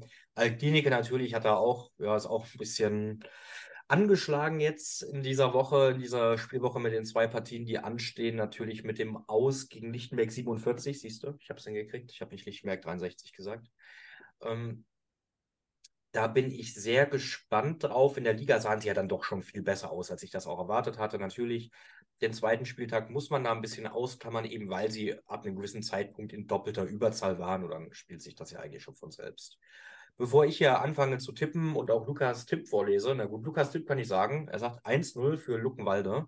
Will ich deinen hören? Ja, äh, gerne einmal äh, will ich dich fragen, ob du irgendwie heute den Mathematikunterricht äh, vermisst. Wieso? Du willst sehr viel ausklammern. Echt? Siehst du mal. ähm, ja, also ich bin da nicht bei Luca, auch wenn er Klinike 120 Minuten am Wochenende spielen musste. Die waren ja letztes Jahr auch so eine Auswärtsmacht. Ähm, Außer Pokal. Ja. ja, aber ja gut, die, wenn überhaupt Stimmung ist, tut es ihnen vielleicht gut. Ähm, und ja, Altklinike gewinnt bei mir die Partie mit 3 zu 1. Ja, bei mir mit 2 zu 1. Ich habe gehofft, du hast vielleicht eine Unentschieden. Nee, nee. Habe ich nicht viele diesen Spieltag. Bei, bei Luckenwalde war halt dieses eine ganz hohe Hoch und dann dieses tiefe Tief spielerisch auch in beiden Partien und mal gucken, ob sich jetzt so in der Mitte einfangen werden oder in welche Richtung das der Pegel dann ausschlagen wird. Ja, äh, das definitiv. Und eine vierte Partie am Dienstagabend ist dann das Duell zwischen dem BFC Dynamo und dem ZFC Meuselwitz. Ja, also wenn der BFC da nicht wieder zwei oder mehr rote Karten sieht, sind sie glasklare Favorit und sollten auch wirklich dann das dementsprechend gestalten. Von der spielerischen Qualität her natürlich die viel bessere Mannschaft. Bei Meuselwitz ist halt mal wieder die Frage, bleibt Settlack jetzt im Tor oder nicht? Das ist natürlich auch ganz klar. Das werden wir, wie gesagt, beobachten. Meuselwitz hat sich extrem gequält. Der BFC scheinbar mehr oder minder souverän im Landespokal Berlin unterwegs gewesen. Mal sehen, wie sie jetzt die Ausfälle, die rot, die sperrenbedingten Ausfälle kompensieren können. Aber eigentlich ist der Kader vom BFC ja auch breit genug, tief genug besetzt, dass sie das wirklich auch für ein paar Spieler aushalten. Ja, also Mäusewitz, das war ja schon ziemlich lucky, dass sie da überhaupt gegen Lok gewonnen haben. Natürlich auch verdient, aber haben sich das ist schon ziemlich glücklich, wenn du 0-2 zurückliegst. Da muss auch der Gegner wirklich gut mithelfen, dass du das dann noch drehst. Ja, also Luca hat ein 3-1 für den BFC. Ich glaube jetzt auch nicht, dass Mäusewitz da irgendwie Punkte holt. Ich habe ein 2 0 für den BFC Dynamo. Also ich habe mir schon langsam Sorgen gemacht. Aber jetzt ist wieder alles gut. Ah, wir haben wieder mal ein gleiches Ergebnis. Ja, ich habe auch ein 2-0 für den BFC. Also als es jetzt so lange gedauert hat, also ich dachte schon, was, was ist denn, was ist denn heute los? Wenn ich mir so die Tipps von Luca und mir angucke, haben Luca und ich auch noch eins komplett gleich, wie ich das gerade sehe. Da äh, bin ich mal äh, gespannt. Ich, puh, ich glaube, ich könnte an dem Mittwoch ein bisschen, bisschen teilweise vielleicht eigene Tipps haben, aber warten wir mal ab. Ähm, zunächst gibt es um 19 Uhr vier Partien und da beginnen wir mal an der Gellertstraße mit dem Jakub Jakubow Revenge Game. Ähm, denn Chemnitz trifft auf Greifswald. Der langjährige CFC-Torhüter kehrt mit seinem neuen Arbeitgeber, Arbeitgeber also zurück. Der Arbeitgeber kommt erst später. Richtig. ähm, über den ähm, sprechen wir ganz zum Schluss. Ähm, schauen wir erstmal ähm, auf die Partie Chemnitz gegen Greifswald. Und äh, könnte für mich eine der schwierigsten Partien zum Tippen gewesen sein, bin ich ehrlich. Weil ich möchte auch dieses 0, nee, 1 zu 6 von Chemnitz in Rostock nicht überbewerten. Deswegen war das so ein bisschen, ich weiß nicht, was ich mit dieser Partie machen soll. Und beide haben schon gegen Jena gespielt. Und ja, da hat sich Chemnitz eigentlich teurer verkauft. Es ist, ich, ich weiß es nicht. Ja, ich habe ja auch letzte Woche gesagt, dass ich von Greifswald bisher irgendwie nicht so überzeugt bin, ähm, auch was viele aus Greifswald machen, auch vor der Saison als Mitfavorit. Klar, sie haben eine Truppe, die durchaus mal überraschen kann, aber ich habe sie nicht umsonst eher im Mittelfeld, vielleicht auch sehr, sogar eher in der unteren Mittelfeldregion gesehen. Also sie haben gegen Eilenburg gewonnen, dann haben sie in Jena schmeichelhaft in meinen Augen unentschieden gespielt, auch wenn das natürlich durchaus eine schwere Partie war und es dementsprechend auch Respekt zu zollen gilt beim Chemnitz ganz anderes Bild, haben gegen Jena super gespielt, waren wahrscheinlich auch die bessere Mannschaft, nicht nur wahrscheinlich waren die bessere Mannschaft im Spiel über die ganzen 90 Minuten gesehen, aber gehen dann so brutal in Rostock unter mit 1 zu 6 und da ist dann ähnlich, ist es so ein kleines, war es gegen Jena so ein hohes Hoch oder vermeintlich hohes Hoch und gegen Rostock wirklich das tiefste Tief, das sie erleben, erleben können, erlebt haben. Ja, also da hängt wieder die Frage für mich dran, was für ein CFC sind, sehen wir, was ist der CFC äh, und was ist Greifswald? Weil ich bin noch nicht gänzlich überzeugt von denen, obwohl viele Leute die viel besser sehen, als sie in meinen Augen wirklich sind. Und dementsprechend ist das für mich auch wieder eine Wundertütenpartie. Klar, das sind viele, wir haben den dritten Spieltag, ganz normal. Fang du an mit Tippen. Ja, ich habe schon gesagt, es fällt mir schwer, komme mich nicht entscheiden. 1-1. Ja, und da ist die Übereinstimmung von Luca und mir. Trotz meiner Zweifel am Greifswalder FC tippe ich 2 zu 0. Reiner Bauchgefühl-Tipp. Luca, und Luca auch 2-0. Ja, genau. Nee, also nee, wirklich, ähm, ähm, Chemnitz bin ich wirklich gespannt. Also ich bin wirklich sehr, sehr gespannt, was Chemnitz da veranstaltet. Und wie sie dazu Also ich glaube auch, wenn, wenn, hätte ich eher auf Greifswald als auf Chemnitz getippt, aber. Bei Greifswald ist natürlich auch die Belastung vom Wochenende jetzt drin, ne? Also die haben ja am Wochenende auch gespielt. Ja, am Freitag, also. Ja, klar, aber du hast halt ein Spiel gehabt, das, weiß ich nicht, gut, du hast ein paar natürlich geschont. Hm. Chemnitz hatte frei, hat natürlich Zeit gehabt, das erstmal aus dem Kopf zu kriegen, das 1 zu 6. Ob sie es wirklich geschafft haben, sehen wir dann am Mittwoch. Ja, Chemnitz muss eine 1-6 aus dem Kopf bekommen. Aber wir haben auch noch zwei Mannschaften, die müssen 0 zu 7 aus dem Kopf bekommen. Und, Und eine davon ist der erste FC Lokomotive Leipzig. Und die empfangen den FC Eilenburg zu Hause. Und Eilenburg ja, hat sich ja gerade gegen Babelsberg sportlich gut verkauft, während Lok ja jetzt auch nicht optimal in die Saison gestartet ist, indem man ja eingebrochen ist gegen Mäusewitz und eine 2-0-Führung hergeschenkt hat. Gibt es denn da jetzt Besserung? Ich würde erstmal sagen, dass Eilenburg wirklich ein absurd schweres Auftaktprogramm hat, finde ich. Also in Greifswald erstmal so viele Kilometer zu fahren, ja, okay. Aua. Dann Babelsberg ist Anfang der Saison immer gefährlich. Ich hatte es ja auch relativ weit oben und jetzt zu Lok, die natürlich ziemlich angefressen sind. Vielleicht sind sie sogar auch angeschlagen. Ähm, wenn Eilenburg gewinnt, dann setzen sie der ganzen Woche quasi den K.O. auf. Ähm, aber also ich glaube schon, dass Lok sich da wieder einigermaßen berappeln kann. Aber natürlich besteht auch die Möglichkeit, dass nach diesem unglaublich unnötigen 2 zu 3 in Mäusewitz und dieser herben 0 zu 7 Schlappe und den ganzen Querelen, die jetzt am vergangenen Wochenende bei dem DFB-Pokalspiel waren, dass sich das natürlich irgendwo auch in Köpfen der Spieler manifestieren kann. Da kommt es natürlich dann darauf an, wie kann Almedin Shiva, wie kann das gesamte Trainerteam damit umgehen und die Lokspieler wieder aufbauen. Auf dem Papier sind natürlich klarer Favorit, aber wenn dann mal was gegen sie läuft, wie reagieren sie? Und wie können sie die Querelen, wie gesagt, von außerhalb wirklich ausblenden? Ich glaube, dass sie gewinnen werden. Aber Eilenburg hat sich bisher, finde ich, dann doch schon ganz gut in der Liga verkauft, trotz des schweren Auftaktprogramms, das sie dann durchaus haben. Und ich glaube, die werden es Lok phasenweise auch echt schwer machen.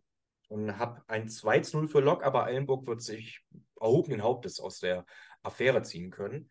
Luca ist bei einem 3 1 für Lok gelandet. Ja, und ich treffe mich da irgendwo in der Mitte von euch beiden und sage 2-1 für Lok. Eilenburg. nee, nee, nee. Ähm, dann kommen wir mal zur einzigen Mannschaft, die zwei Spiele absolviert hat und beide gewonnen hat. Ähm, klar, die Hertha Bubis haben noch die Chance dazu. Aber Babelsberg ist das gelungen und die empfangen jetzt den FC Karl Jena. Die Partie gibt es dann bei der Funke Mediengruppe Thüringen zu sehen am Mittwochabend. Und ja, was, was denkst du? Ich glaube, man kann Hertha so ein bisschen ausblenden ähm, in, äh, im Paradies. Aber Babelsberg sicher kein einfacher Gegner, auch wenn die sechs Punkte für Babelsberg wahrscheinlich schöner aussehen, als ihre Leistung waren.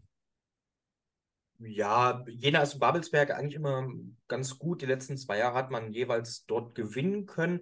Die Vorzeichen jetzt sind ein bisschen andere, weil jetzt ist man wieder an dem Punkt, den man in Jena seit ein paar Jahren hat, dass man irgendwie relativ lethargisch oder schlecht in die Saison kommt. Letztes Jahr würde ich da mal ausklammern, weil da lief es ja echt gut. Da kam die Misere so ein bisschen, kam die Misere wann anders, nicht so ein bisschen. Hm, das wird jetzt ein richtungsweisendes Spiel für den FCC auf jeden Fall. Babelsberg auf der anderen Seite. Die Ergebnisse ja, also die Spiele an sich waren nicht die besten, aber die Ergebnisse haben auf jeden Fall gestimmt, ähnlich wie letztes Jahr. Aber da ging es ja dann auch so langsam. Ich glaube, in den dritten, vierten, fünften Spieltag haben sie so ein bisschen dann angefangen zu zittern und dann wurde es so langsam schlechter. Das ist dann halt die Frage, die ich mir stelle. Natürlich Mittwochabend auswärts äh, in Babelsberg, äh, in Potsdam. Da weiß ich auch nicht, wie viele Leute dann wirklich den Weg auf sich nehmen werden. Ja, beim FCC kommt es wirklich vor allem drauf an, kriegt das die Defensive aus den Köpfen, dass sie jetzt fünfmal fünf Gegentore gefressen haben, wo bei fast jedem Gegentor irgendwie ein Patzer oder ein schlechtes Stellungsspiel dabei war. Und was passiert offensiv, weil das kriegt ja eigentlich so gut wie noch gar nicht. Obwohl mit Klingbeil letztes Jahr in der Rückrunde ja die beste Offensive war, wo man da die beste Offensive war und die beste Rückrundenmannschaft. Also da muss sich langsam was bewegen, dass Maxi Kraus vielleicht zurückkommt, habe ich ja schon angesprochen. Das wäre durchaus wichtig für den FCC. Ich mache es deshalb. Wie letztes Jahr zeitweise. Wir sind wieder bei den 0-0-Tipps. Ich kann es nicht einschätzen. Also, Luke hat ein 1-1. Ich fange wieder mit meinen 0-0-Tipps an. Mal gucken, wie lange ich sie durchziehe. Letztes Jahr habe ich es ja so gemacht, bis Jena dann mal nicht mehr gewonnen hat. Nee, bis, nee, bis sie verloren haben, habe ich, glaube ich, dann 0-0 Nee, nee, ich glaube, bis sie nicht mehr gewonnen haben. Bis sie nicht mehr gewonnen haben, genau. genau. Ich glaube, so, Derby war das dann. Genau, Derby, genau. Ähm, ja, ich bin sehr gespannt. Ich werde es mir auf jeden Fall reinziehen. Ich, ich kann Jena gerade gar nicht einschätzen. Ich sag mal so, wenn Jena das Spiel nicht gewinnt, dann werden die Nerven im Paradies auf jeden Fall blank liegen. Wenn Babelsberg das Spiel nicht gewinnt, sind die trotzdem natürlich sehr, sehr viel entspannter sein, als es hier in den Kernbergen der Fall ist. Ja, und das ist ja schon mal wieder fast traute Einigkeit. Weil ich gehe komplett mit Luca mit. Ich habe auch ein 1-1 drin. Der wird sich freuen, wenn er es hört. Ja, wenn er es hört. Ähm, ja, also da war aber auch so, puh. Babelsberg hat zwar die sechs Punkte, aber gerade gegen Eilenburg war das schon glücklich, der Sieg. Aber Jena halt offensiv noch nicht wirklich in Erscheinung getreten. Dauert immer ein bisschen, ehe der Offensivmotor ähm, in Jena warm läuft. Wie in der vergangenen Saison. Und deswegen ah, bin ich bei einem 1 zu 1. Und dann gibt es um 19 Uhr noch eine Partie die schon ein bisschen kurios anmutet. Vor nicht ganz 16 Jahren, also nicht so lange her, am 10. November 2007 gab es in der ersten Bundesliga im Ostseestadion die Partie Hansa Rostock gegen Energie Cottbus. Und jetzt gibt es im Ostseestadion in der Regionalliga Nordost die Partie Hansa Rostock 2 gegen Energie Cottbus. Und gleich mal von weggenommen, die zweite Liga spielt ja parallel nicht. Das könnte stimmungstechnisch ein Fest werden. Die zweite Liga, ah, stimmt ja, ja. ja. Das wird, ich glaube, das wird richtig knallen. Also jetzt hoffentlich nicht negativ, um Gottes Willen, aber dass da einiges an Fanunterstützung da sein wird, ich glaube, da brauchen wir nicht drüber reden. Ne? Also, wenn da die Rostocker sagen, wir haben jetzt unter der Woche nichts vor, wir gehen jetzt mal zu unserem Verein, weil der Rostock 2 spielt ja das ganze Jahr im Ostseestadion. Also, wenn die ganze Saison dort sein, nicht nur bei den, ich sag mal, größeren Spielen in der Regionalliga. Und dass Cottbus da auch ähm, Passat und Tross mitbringen wird, denke ich, ist von auszugehen, gehe ich zumindest von aus ja, Energie ist natürlich auch sehr, sehr schlecht jetzt reingekommen. Also da spielt man auch krass unter den Erwartungen und die haben wahrscheinlich den größten Druck der gesamten Liga gerade, zumindest selbst auferlegt, den größten Druck. Also wenn Energie da nicht gewinnt, dann wird der fleischgewordene Jesus Brandenburgs zum fleischgewordenen, weiß ich nicht, Teufel, zum Luzifer. Ähm ich glaube, dass Energie zurückschlagen kann. Wie das spielerisch aussehen soll, das ist natürlich eine Frage, die ich mir selbst noch nicht so ganz äh, beantworten, ja, beantworten kann. In dem, in dem Fall, jetzt habe ich den Faden verloren. Hm, ja, ich habe jetzt auch ehrlicherweise nicht mehr so viel zu sagen. Ich glaube, Cottbus setzt sich knapp durch. Wenn das nicht passiert, dann, um, um bei Paderborn so ein bisschen zu bleiben, brennt die Heide. Cottbus gewinnt 1-0. Luca sagt, Cottbus gewinnt 2-1. Ja, und ähm, ich bin heute dafür zuständig, abzuweichen. Ähm, einmal selbe Begründung wie bei Hertha 2, ähm, bei Rostock 2, dass man da vielleicht doch sagt, ja, der ein oder andere, ähm, der vielleicht auch ein Profiteam ohne jetzt den Zweitligakader von äh, Hansa Rostock in- und auswendig gelernt hat, der halt noch unter 23 ist und jetzt nicht so viel spielt, den schicken wir mal mit runter. Ähm, plus, ich erwarte eine sehr gute Stimmung Klar ist auch, Cottbus äh, sicherlich werden einige auch hinfahren, aber Rostocker, die haben es natürlich deutlich näher. Ähm, könnte ich mir, äh, ich könnte mir vorstellen, und ich sag mal so, gebe ich jetzt mal den wilden Tipp ab, keine Ahnung, was da wirklich geplant ist. Es werden am Mittwoch mehr Leute im Ostseestadion sein als am gestrigen Sonntag bei der Partie zwischen dem Rostocker FC und dem 1. FC Heidenheim. Wie viele waren da? 3000. Ja, auf jeden Fall. Mein Bauchgefühl ist eigentlich auch, dass Cottbus, dass ich wieder an meinen Kopf sagt, es kann nicht sein, dass die nach drei Spieltagen immer noch sieglos sind. Das ist eigentlich Gut, das war vor, vor, 1-0 tippt.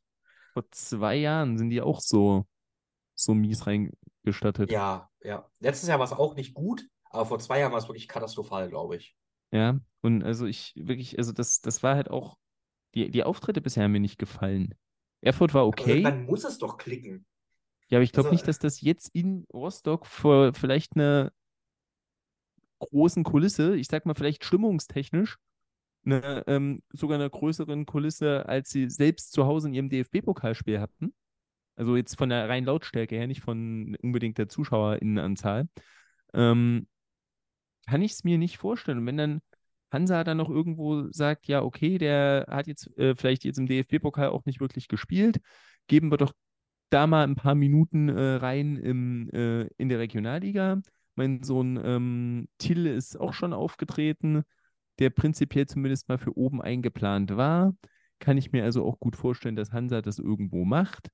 Ähm, und von daher, ja, ähm, ich will es einfach mal nicht ausschließen.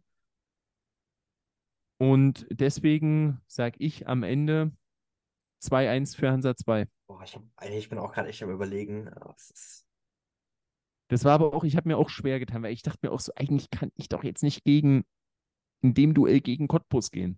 Ja, es, ja, die ganzen Begleiterscheinungen drumherum und die ganzen weichen Faktoren, das stimmt schon, dass dann halt so viele Leute da sein werden. Dann...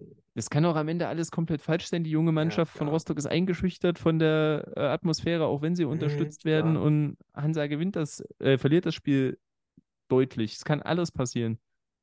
Aber irgendwie bin ich an dem Punkt gelandet, wo ich sage, Hansa 2 gewinnt die Partie. Warte mal kurz. Ich muss mal schon mal gucken, wen Ross, gegen wen Rostock gegen wen Cottbus am vierten Spieltag spielt. Boah, ey. Ja, ich bleibe zwar beim 1-0, ich ändere das jetzt nicht mehr, aber du hast natürlich da auch schon recht. Also es sind auf jeden Fall Faktoren.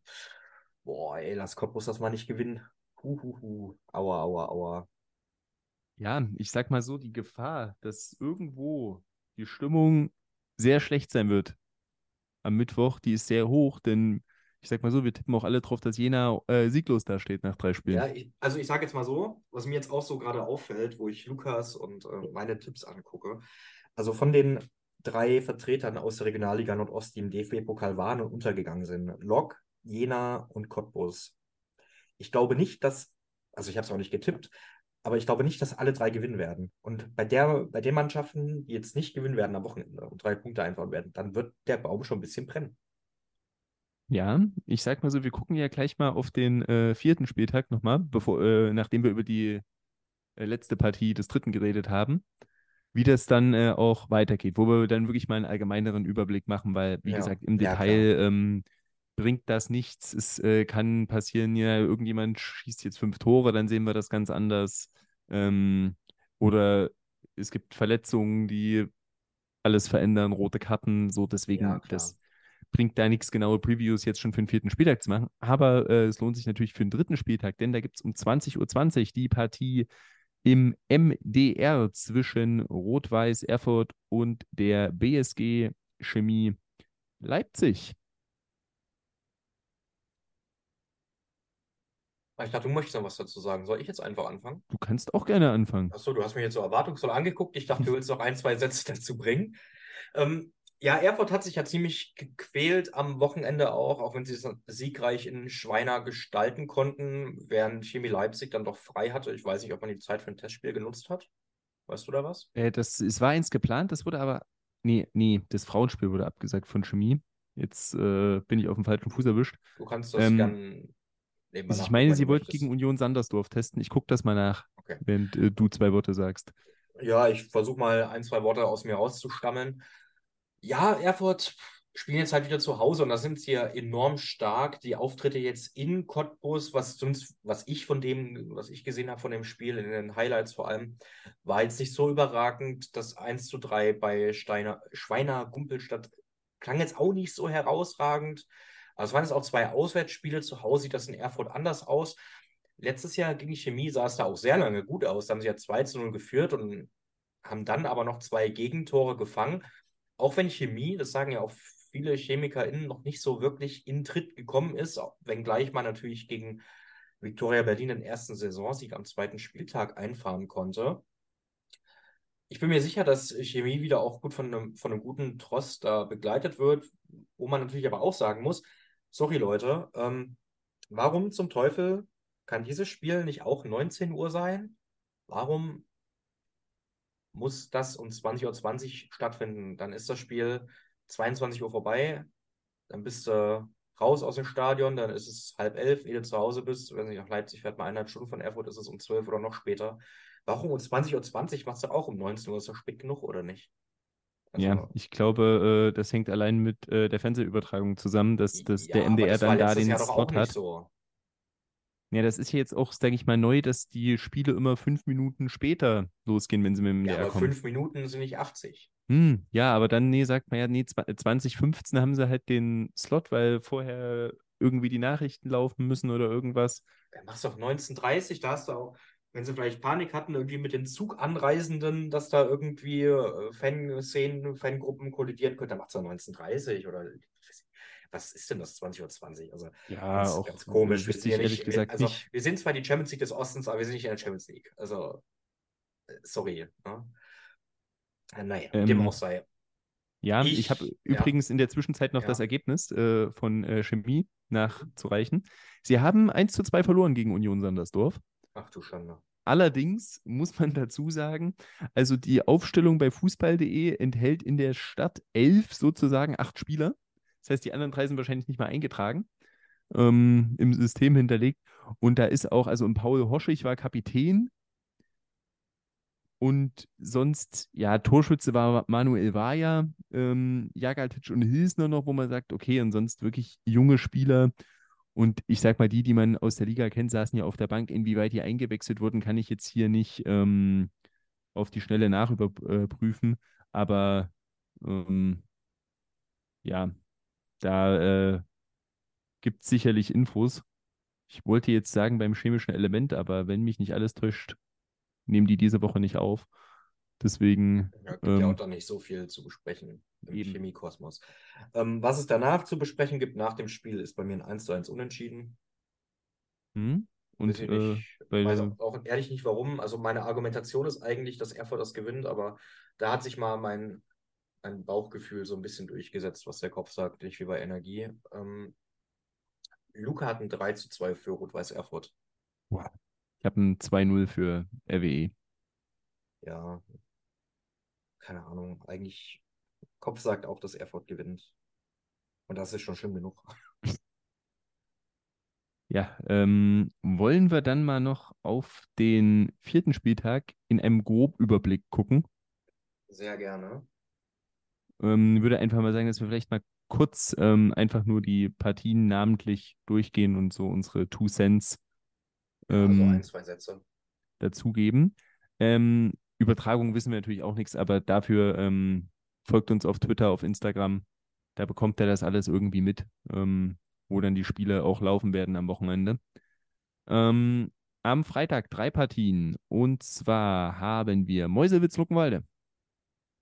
Ja, Torwartfrage Mäusewitz, ganz klar. Letztes Jahr war das so ein bisschen das Krisenduell. Ähm, zeitweise zumindest ein Krisenduell. Da wird es wirklich darauf ankommen, da ich davon ausgehe, dass Mäusewitz verliert, ob sie dann so ihre, ob sie wirklich eine Heimstärke aufbauen können nach dem Sieg gegen Lok. Und bei Luckenwalde, welches Luckenwalde wir sehen, da kommt es natürlich auch auf das Wochenende an. Selbst wenn sie jetzt gegen Kliniker verlieren. Aber da wird das schon vielleicht ein richtungsweisendes Duell, ein frühes richtungsweisendes Duell, weil ich beide Mannschaften ja auch in einer ungefähr ähnlichen Tabellenregion sehe. Ähm, das äh, sehe ich definitiv genauso. Also ich sag mal, ja, wenn die Partie jemand gewinnen kann, dann äh, baut sich die Truppe schon mal irgendwie einen guten, ein kleines erstes Puffer auf und steht nicht vielleicht von Anfang an unten drin. Was ja auch dann psychologisch mal gut tun kann. Wenn man so weiß, ach, wir stehen jetzt irgendwie ganz gut auf Platz 10 oder so nach ein paar Spieltagen und nicht, aber wir sind jetzt schon 17. und müssen jetzt mal. Ja, auf jeden Fall. Aber puh, also, wie gesagt, der erzählen auch noch Eindrücke unter der Woche dazu, aber da könnte ich jetzt überhaupt, überhaupt keine Ahnung abgeben. Und noch weniger, ähm, ich weiß nicht, was ich zu der Partie sagen soll, Altklinike Hertha 2. Ja, Hertha 2, wie gesagt, erst ein Spiel gemacht, das ist dann ähnlich. Es war bei allen Spielen so, wir müssen unter der Woche abwarten. Ja, klar, müssen wir. Ähm, Altkliniker kann ich mir vorstellen, wenn sie jetzt in Luckenwalde gewinnen, dass sie eine kleine Serie starten können, auch mit Wut im Bauch natürlich. Und da bin ich sehr gespannt zu sehen, wie die Woche für Kliniker ausgeht. Wenn sie da sechs Punkte holen, kommt vielleicht nächste Woche ein kleiner Entschuldigungsbrief von mir, dass ich da vielleicht ein bisschen voreilig war vor der Saison. Andersrum kann es natürlich genauso sein. Ja, und äh, dann wahrscheinlich ähm, Einstieg in den Hype-Train. Mm, das dauert noch ein paar Spieltage länger. Ja, aber wirklich kann man nicht äh, so viel sagen. Ich sag mal, ein Freitag ist tendenziell immer etwas schlechter für die Zweitvertretungen, weil dann können sie nicht abwarten, dass die Profis schon vorher gespielt haben. ähm, und eventuell noch wen runterziehen. Das ist vielleicht kleiner Vorteil als Kliniker, aber mehr kann ich dazu auch nicht sagen. Und der FSV Zwickau ist zu Hause gefordert gegen Viktoria Berlin. Wundertütenduell. Ähm, bei Zwickau bin ich gespannt, ob sie zu Hause dann auch so eine kleine, ja, nicht daheim Macht manifestieren können, aber ob sie zu Hause auch wieder so gut auftreten werden wie gegen Luckenwalde, während Viktoria auswärts, klar, das war jetzt, waren jetzt erst zwei Spiele, wenn man den Pokal mit einbezieht, noch nicht so stattgefunden hat da könnte ich mir durchaus vorstellen, dass Zwickau, selbst wenn sie jetzt unter der Woche bei, äh, bei Hertha 2 verlieren sollten, da den zweiten Saisonsieg einfahren. Dann wäre das, denke ich, trotzdem ein sehr gelungener Start für das, was außenrum im Verein da so geschehen ist. Ja, äh, ich denke auch, äh, ja, irgendwo alles so ein bisschen richtungsweisend. Das sind auch so zwei Vereine, ich weiß ehrlich gesagt nicht mehr, wo ich die in der Tabelle hingetippt habe, die ich aber so in einem Bereich sehe. Ja, so in etwa. Ähnlich wie bei so eine, eine Schublade höher als Mäusewitz-Luckenwalde, aber sonst ähnlich wo es auch so, ja, wer kann sich da schon mal gut positionieren zu Saisonbeginn? Ja. Und ja, für mich zumindest, für dich nicht, wenn ich an unsere Saisonpreview denke, ähnliche Nummer beim ersten Samstagsspiel. Chemie Leipzig gegen Hansa 2. Ja, ich glaube, Chemie ist heimstark. Ähm, ja, Rostock 2 äh, kann ich noch nicht so richtig greifen, weil das 6-1 gegen Chemnitz, das sieht für mich nach einem krassen Ausrutscher nach oben aus, einem positiven Ausrutscher. Ich denke, da wird die Hütte auch gut besucht sein. Ich weiß nicht, wann Hansa 1 am Wochenende spielt. Hast du es? Auch, ich habe gerade geguckt, auch am Samstag. Ja, gut, ähm, da wird die Unterstützung dementsprechend auswärts nicht so da sein. das ist schon eine gute Gelegenheit für Chemie. Und auch natürlich, was die Spieler angeht. Ja, klar. Wobei, ähm, wenn ich jetzt zynisch sein äh, möchte, die erste spielt gegen Hannover 96. Könnte Also mir die Truppen auch einfach die mal. Mannschaften. Genau, Okay. kann man die wir so. Truppen auch mal tauschen. Gut. Ähm, von daher, nee, also ja, bin ich tendenziell auch. Also, ich glaube, ich sag mal so, ich glaube nicht, dass Chemie das Spiel verliert. Dann warten wir mal jetzt den Mittwoch ab. Ja, aber wäre jetzt so mein Stand jetzt, äh, Ist Ja, natürlich dann, Standpunkt. du spielst Hm? halt Mittwochabend ein bisschen später und hast dann auch noch die Reise in den Knochen, während Hansa zu Hause spielt. Das kann natürlich auch ein kleiner weicher Faktor sein, ne? am ah, gut, dafür muss Hansa halt nach Leipzig fahren. Das ist eine deutlich längere Strecke. Ja, schon, aber dann weiß ich nicht.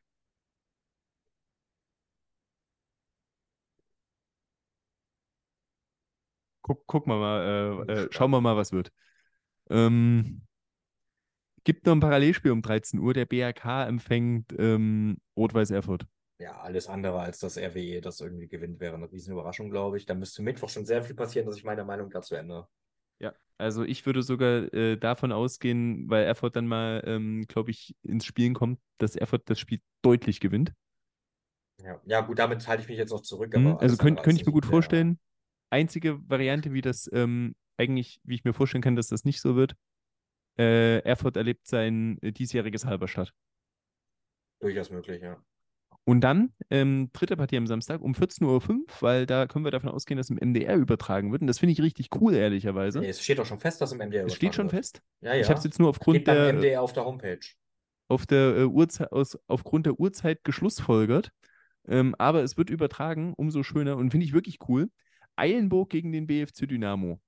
Denn ja, ähm, die anderen Vereine sind sicherlich alle größer im MDR-Sendegebiet ähm, als Eilenburg, aber dass man auch da sagt, man hat es auch letztes Jahr mal mit Meuselwitz und Halberstadt gemacht, dass man auch die kleineren Vereine mal zeigt, in Sendefläche gibt, finde ich persönlich super und ja, gegen den BFC Dynamo eben auch mal, wo sie wirklich Eilenburg dann für den MDR im Mittelpunkt steht, nicht nur weil sie Gegner von Jena, von Erfurt, von wem auch immer sind, da drin sind. Finde ich super und ähm, ich glaube aber sportlich wird es schwer.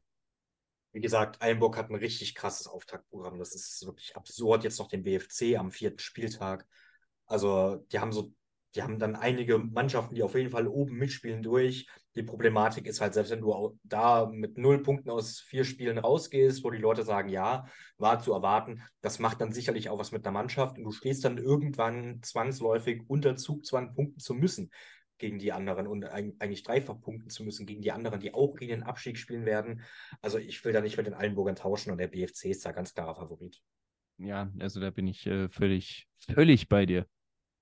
Ähm, ich glaube, das Spiel drauf ist dann Luckenwalde und wenn sie dann mit null Punkten kommen, boah. Ja, da stehen Boah, sie halt schon unschön. enorm unter Druck. Ja.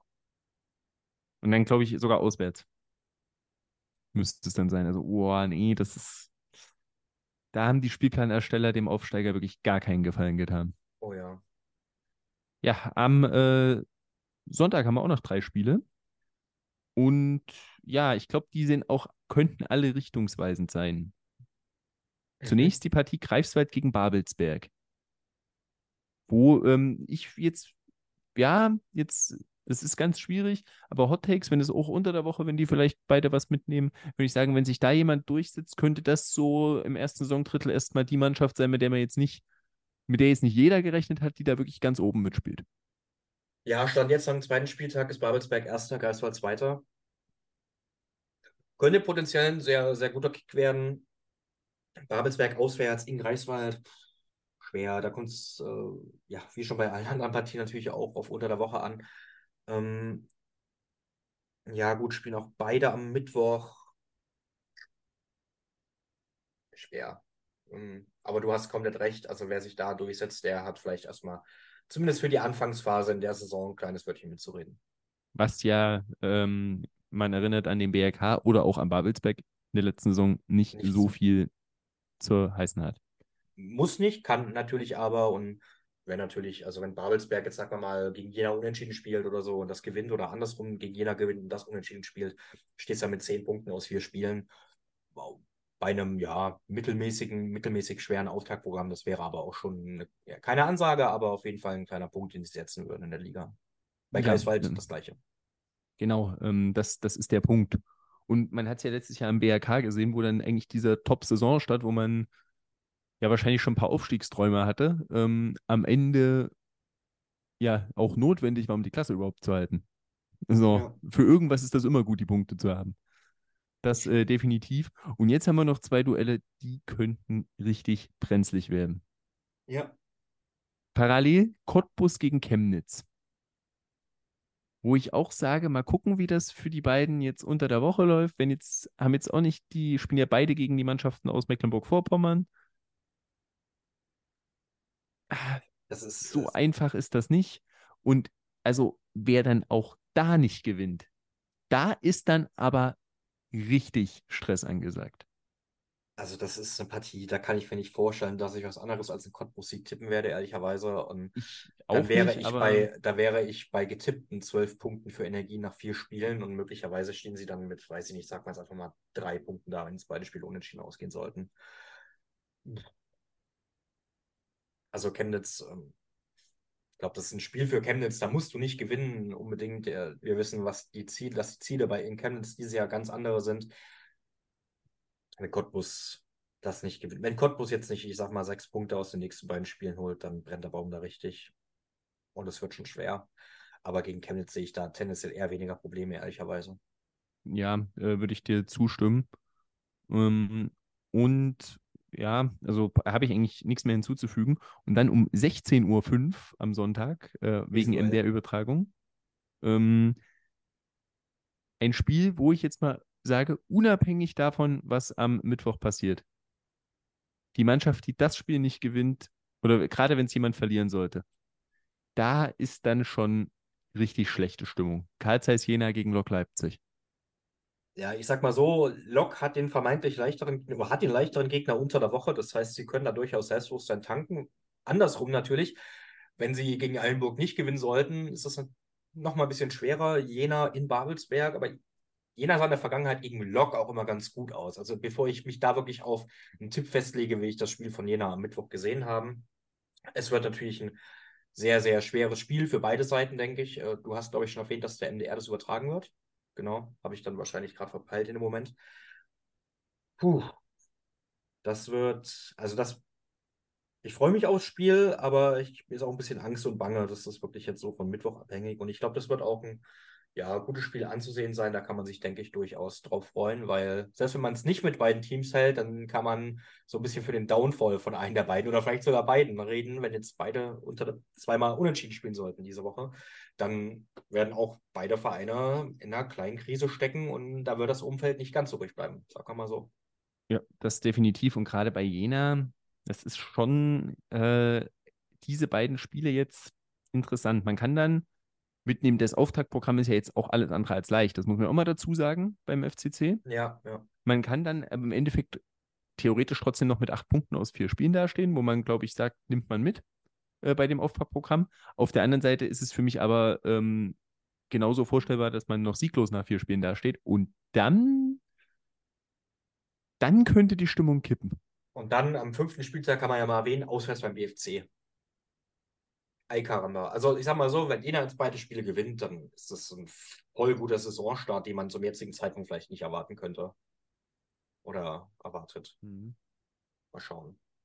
Aber das also, wir halten fest, äh, wer auch immer den Spielplan erstellt hat, mit Eilenburg und Jena, Nee, ähm, halten sie es auf gar nicht die Fall. größten äh, Sympathien anscheinend. Auf gar keinen Fall. Also, ja, ist dann äh, ähnlich. Man kann sich da einen richtigen Rausch spielen, aber umgedreht kann man sich da auch in eine Krise spielen. Ja, das stimmt. Und, aber da ist natürlich, das habt ihr jetzt auch gemerkt, noch ganz viel Konjunktiv dabei, weil, ja, ohne jetzt äh, über den vierten Spieltag zu reden, wenn der dritte noch nicht gespielt ist, ist halt sehr, sehr schwierig. Man kann halt nicht den zweiten Schritt vom ersten machen. Ähm, aber wir wollten euch trotzdem eben was zu den äh, Partien sagen. Ich denke mal, ähm, wenn, wenn wir es nicht vergessen, werden wir irgendwie in der Lage sein, unsere Tipps ähm, mit euch in irgendeiner Form auf äh, Twitter, auf Instagram zu teilen. Toll, Für den jetzt wieder meine Spieltag. Aufgabe am Ende. Dankeschön, Klemmer, dass du mir hier wieder die Aufgabe auferlegst quasi. Also einmal haben wir ja die äh, Grafikvorlage. Nee, haben wir nicht mehr. Habe ich gelöscht. Tick-Tipp-Screenshots. Gehen auch. Ähm, oder wir tippen es händisch ab. Schauen wir mal, ähm, ob und wie wir das ähm, hinkriegen. Ansonsten, ähm, ja, wenn ihr in der Tipprunde vom chemischen Element seid, könnt ihr es dann ja auch nachgucken. Ähm, oder wir erzählen euch nächste Woche einfach, dass wir alle drei, alle neun Spiele vom vierten Spieltag komplett richtig getippt haben. Ähm, schauen wir mal. Es gibt viele Varianten.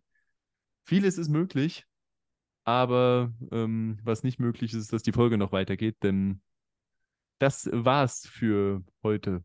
Vielen Dank an euch, dass ihr dabei wart. Vielen Dank, Markus, dass wir das heute am Morgen hinbekommen haben, damit ich äh, entspannt und mit dem Wissen einer aufgenommenen Folge ins Saarland fahren darf.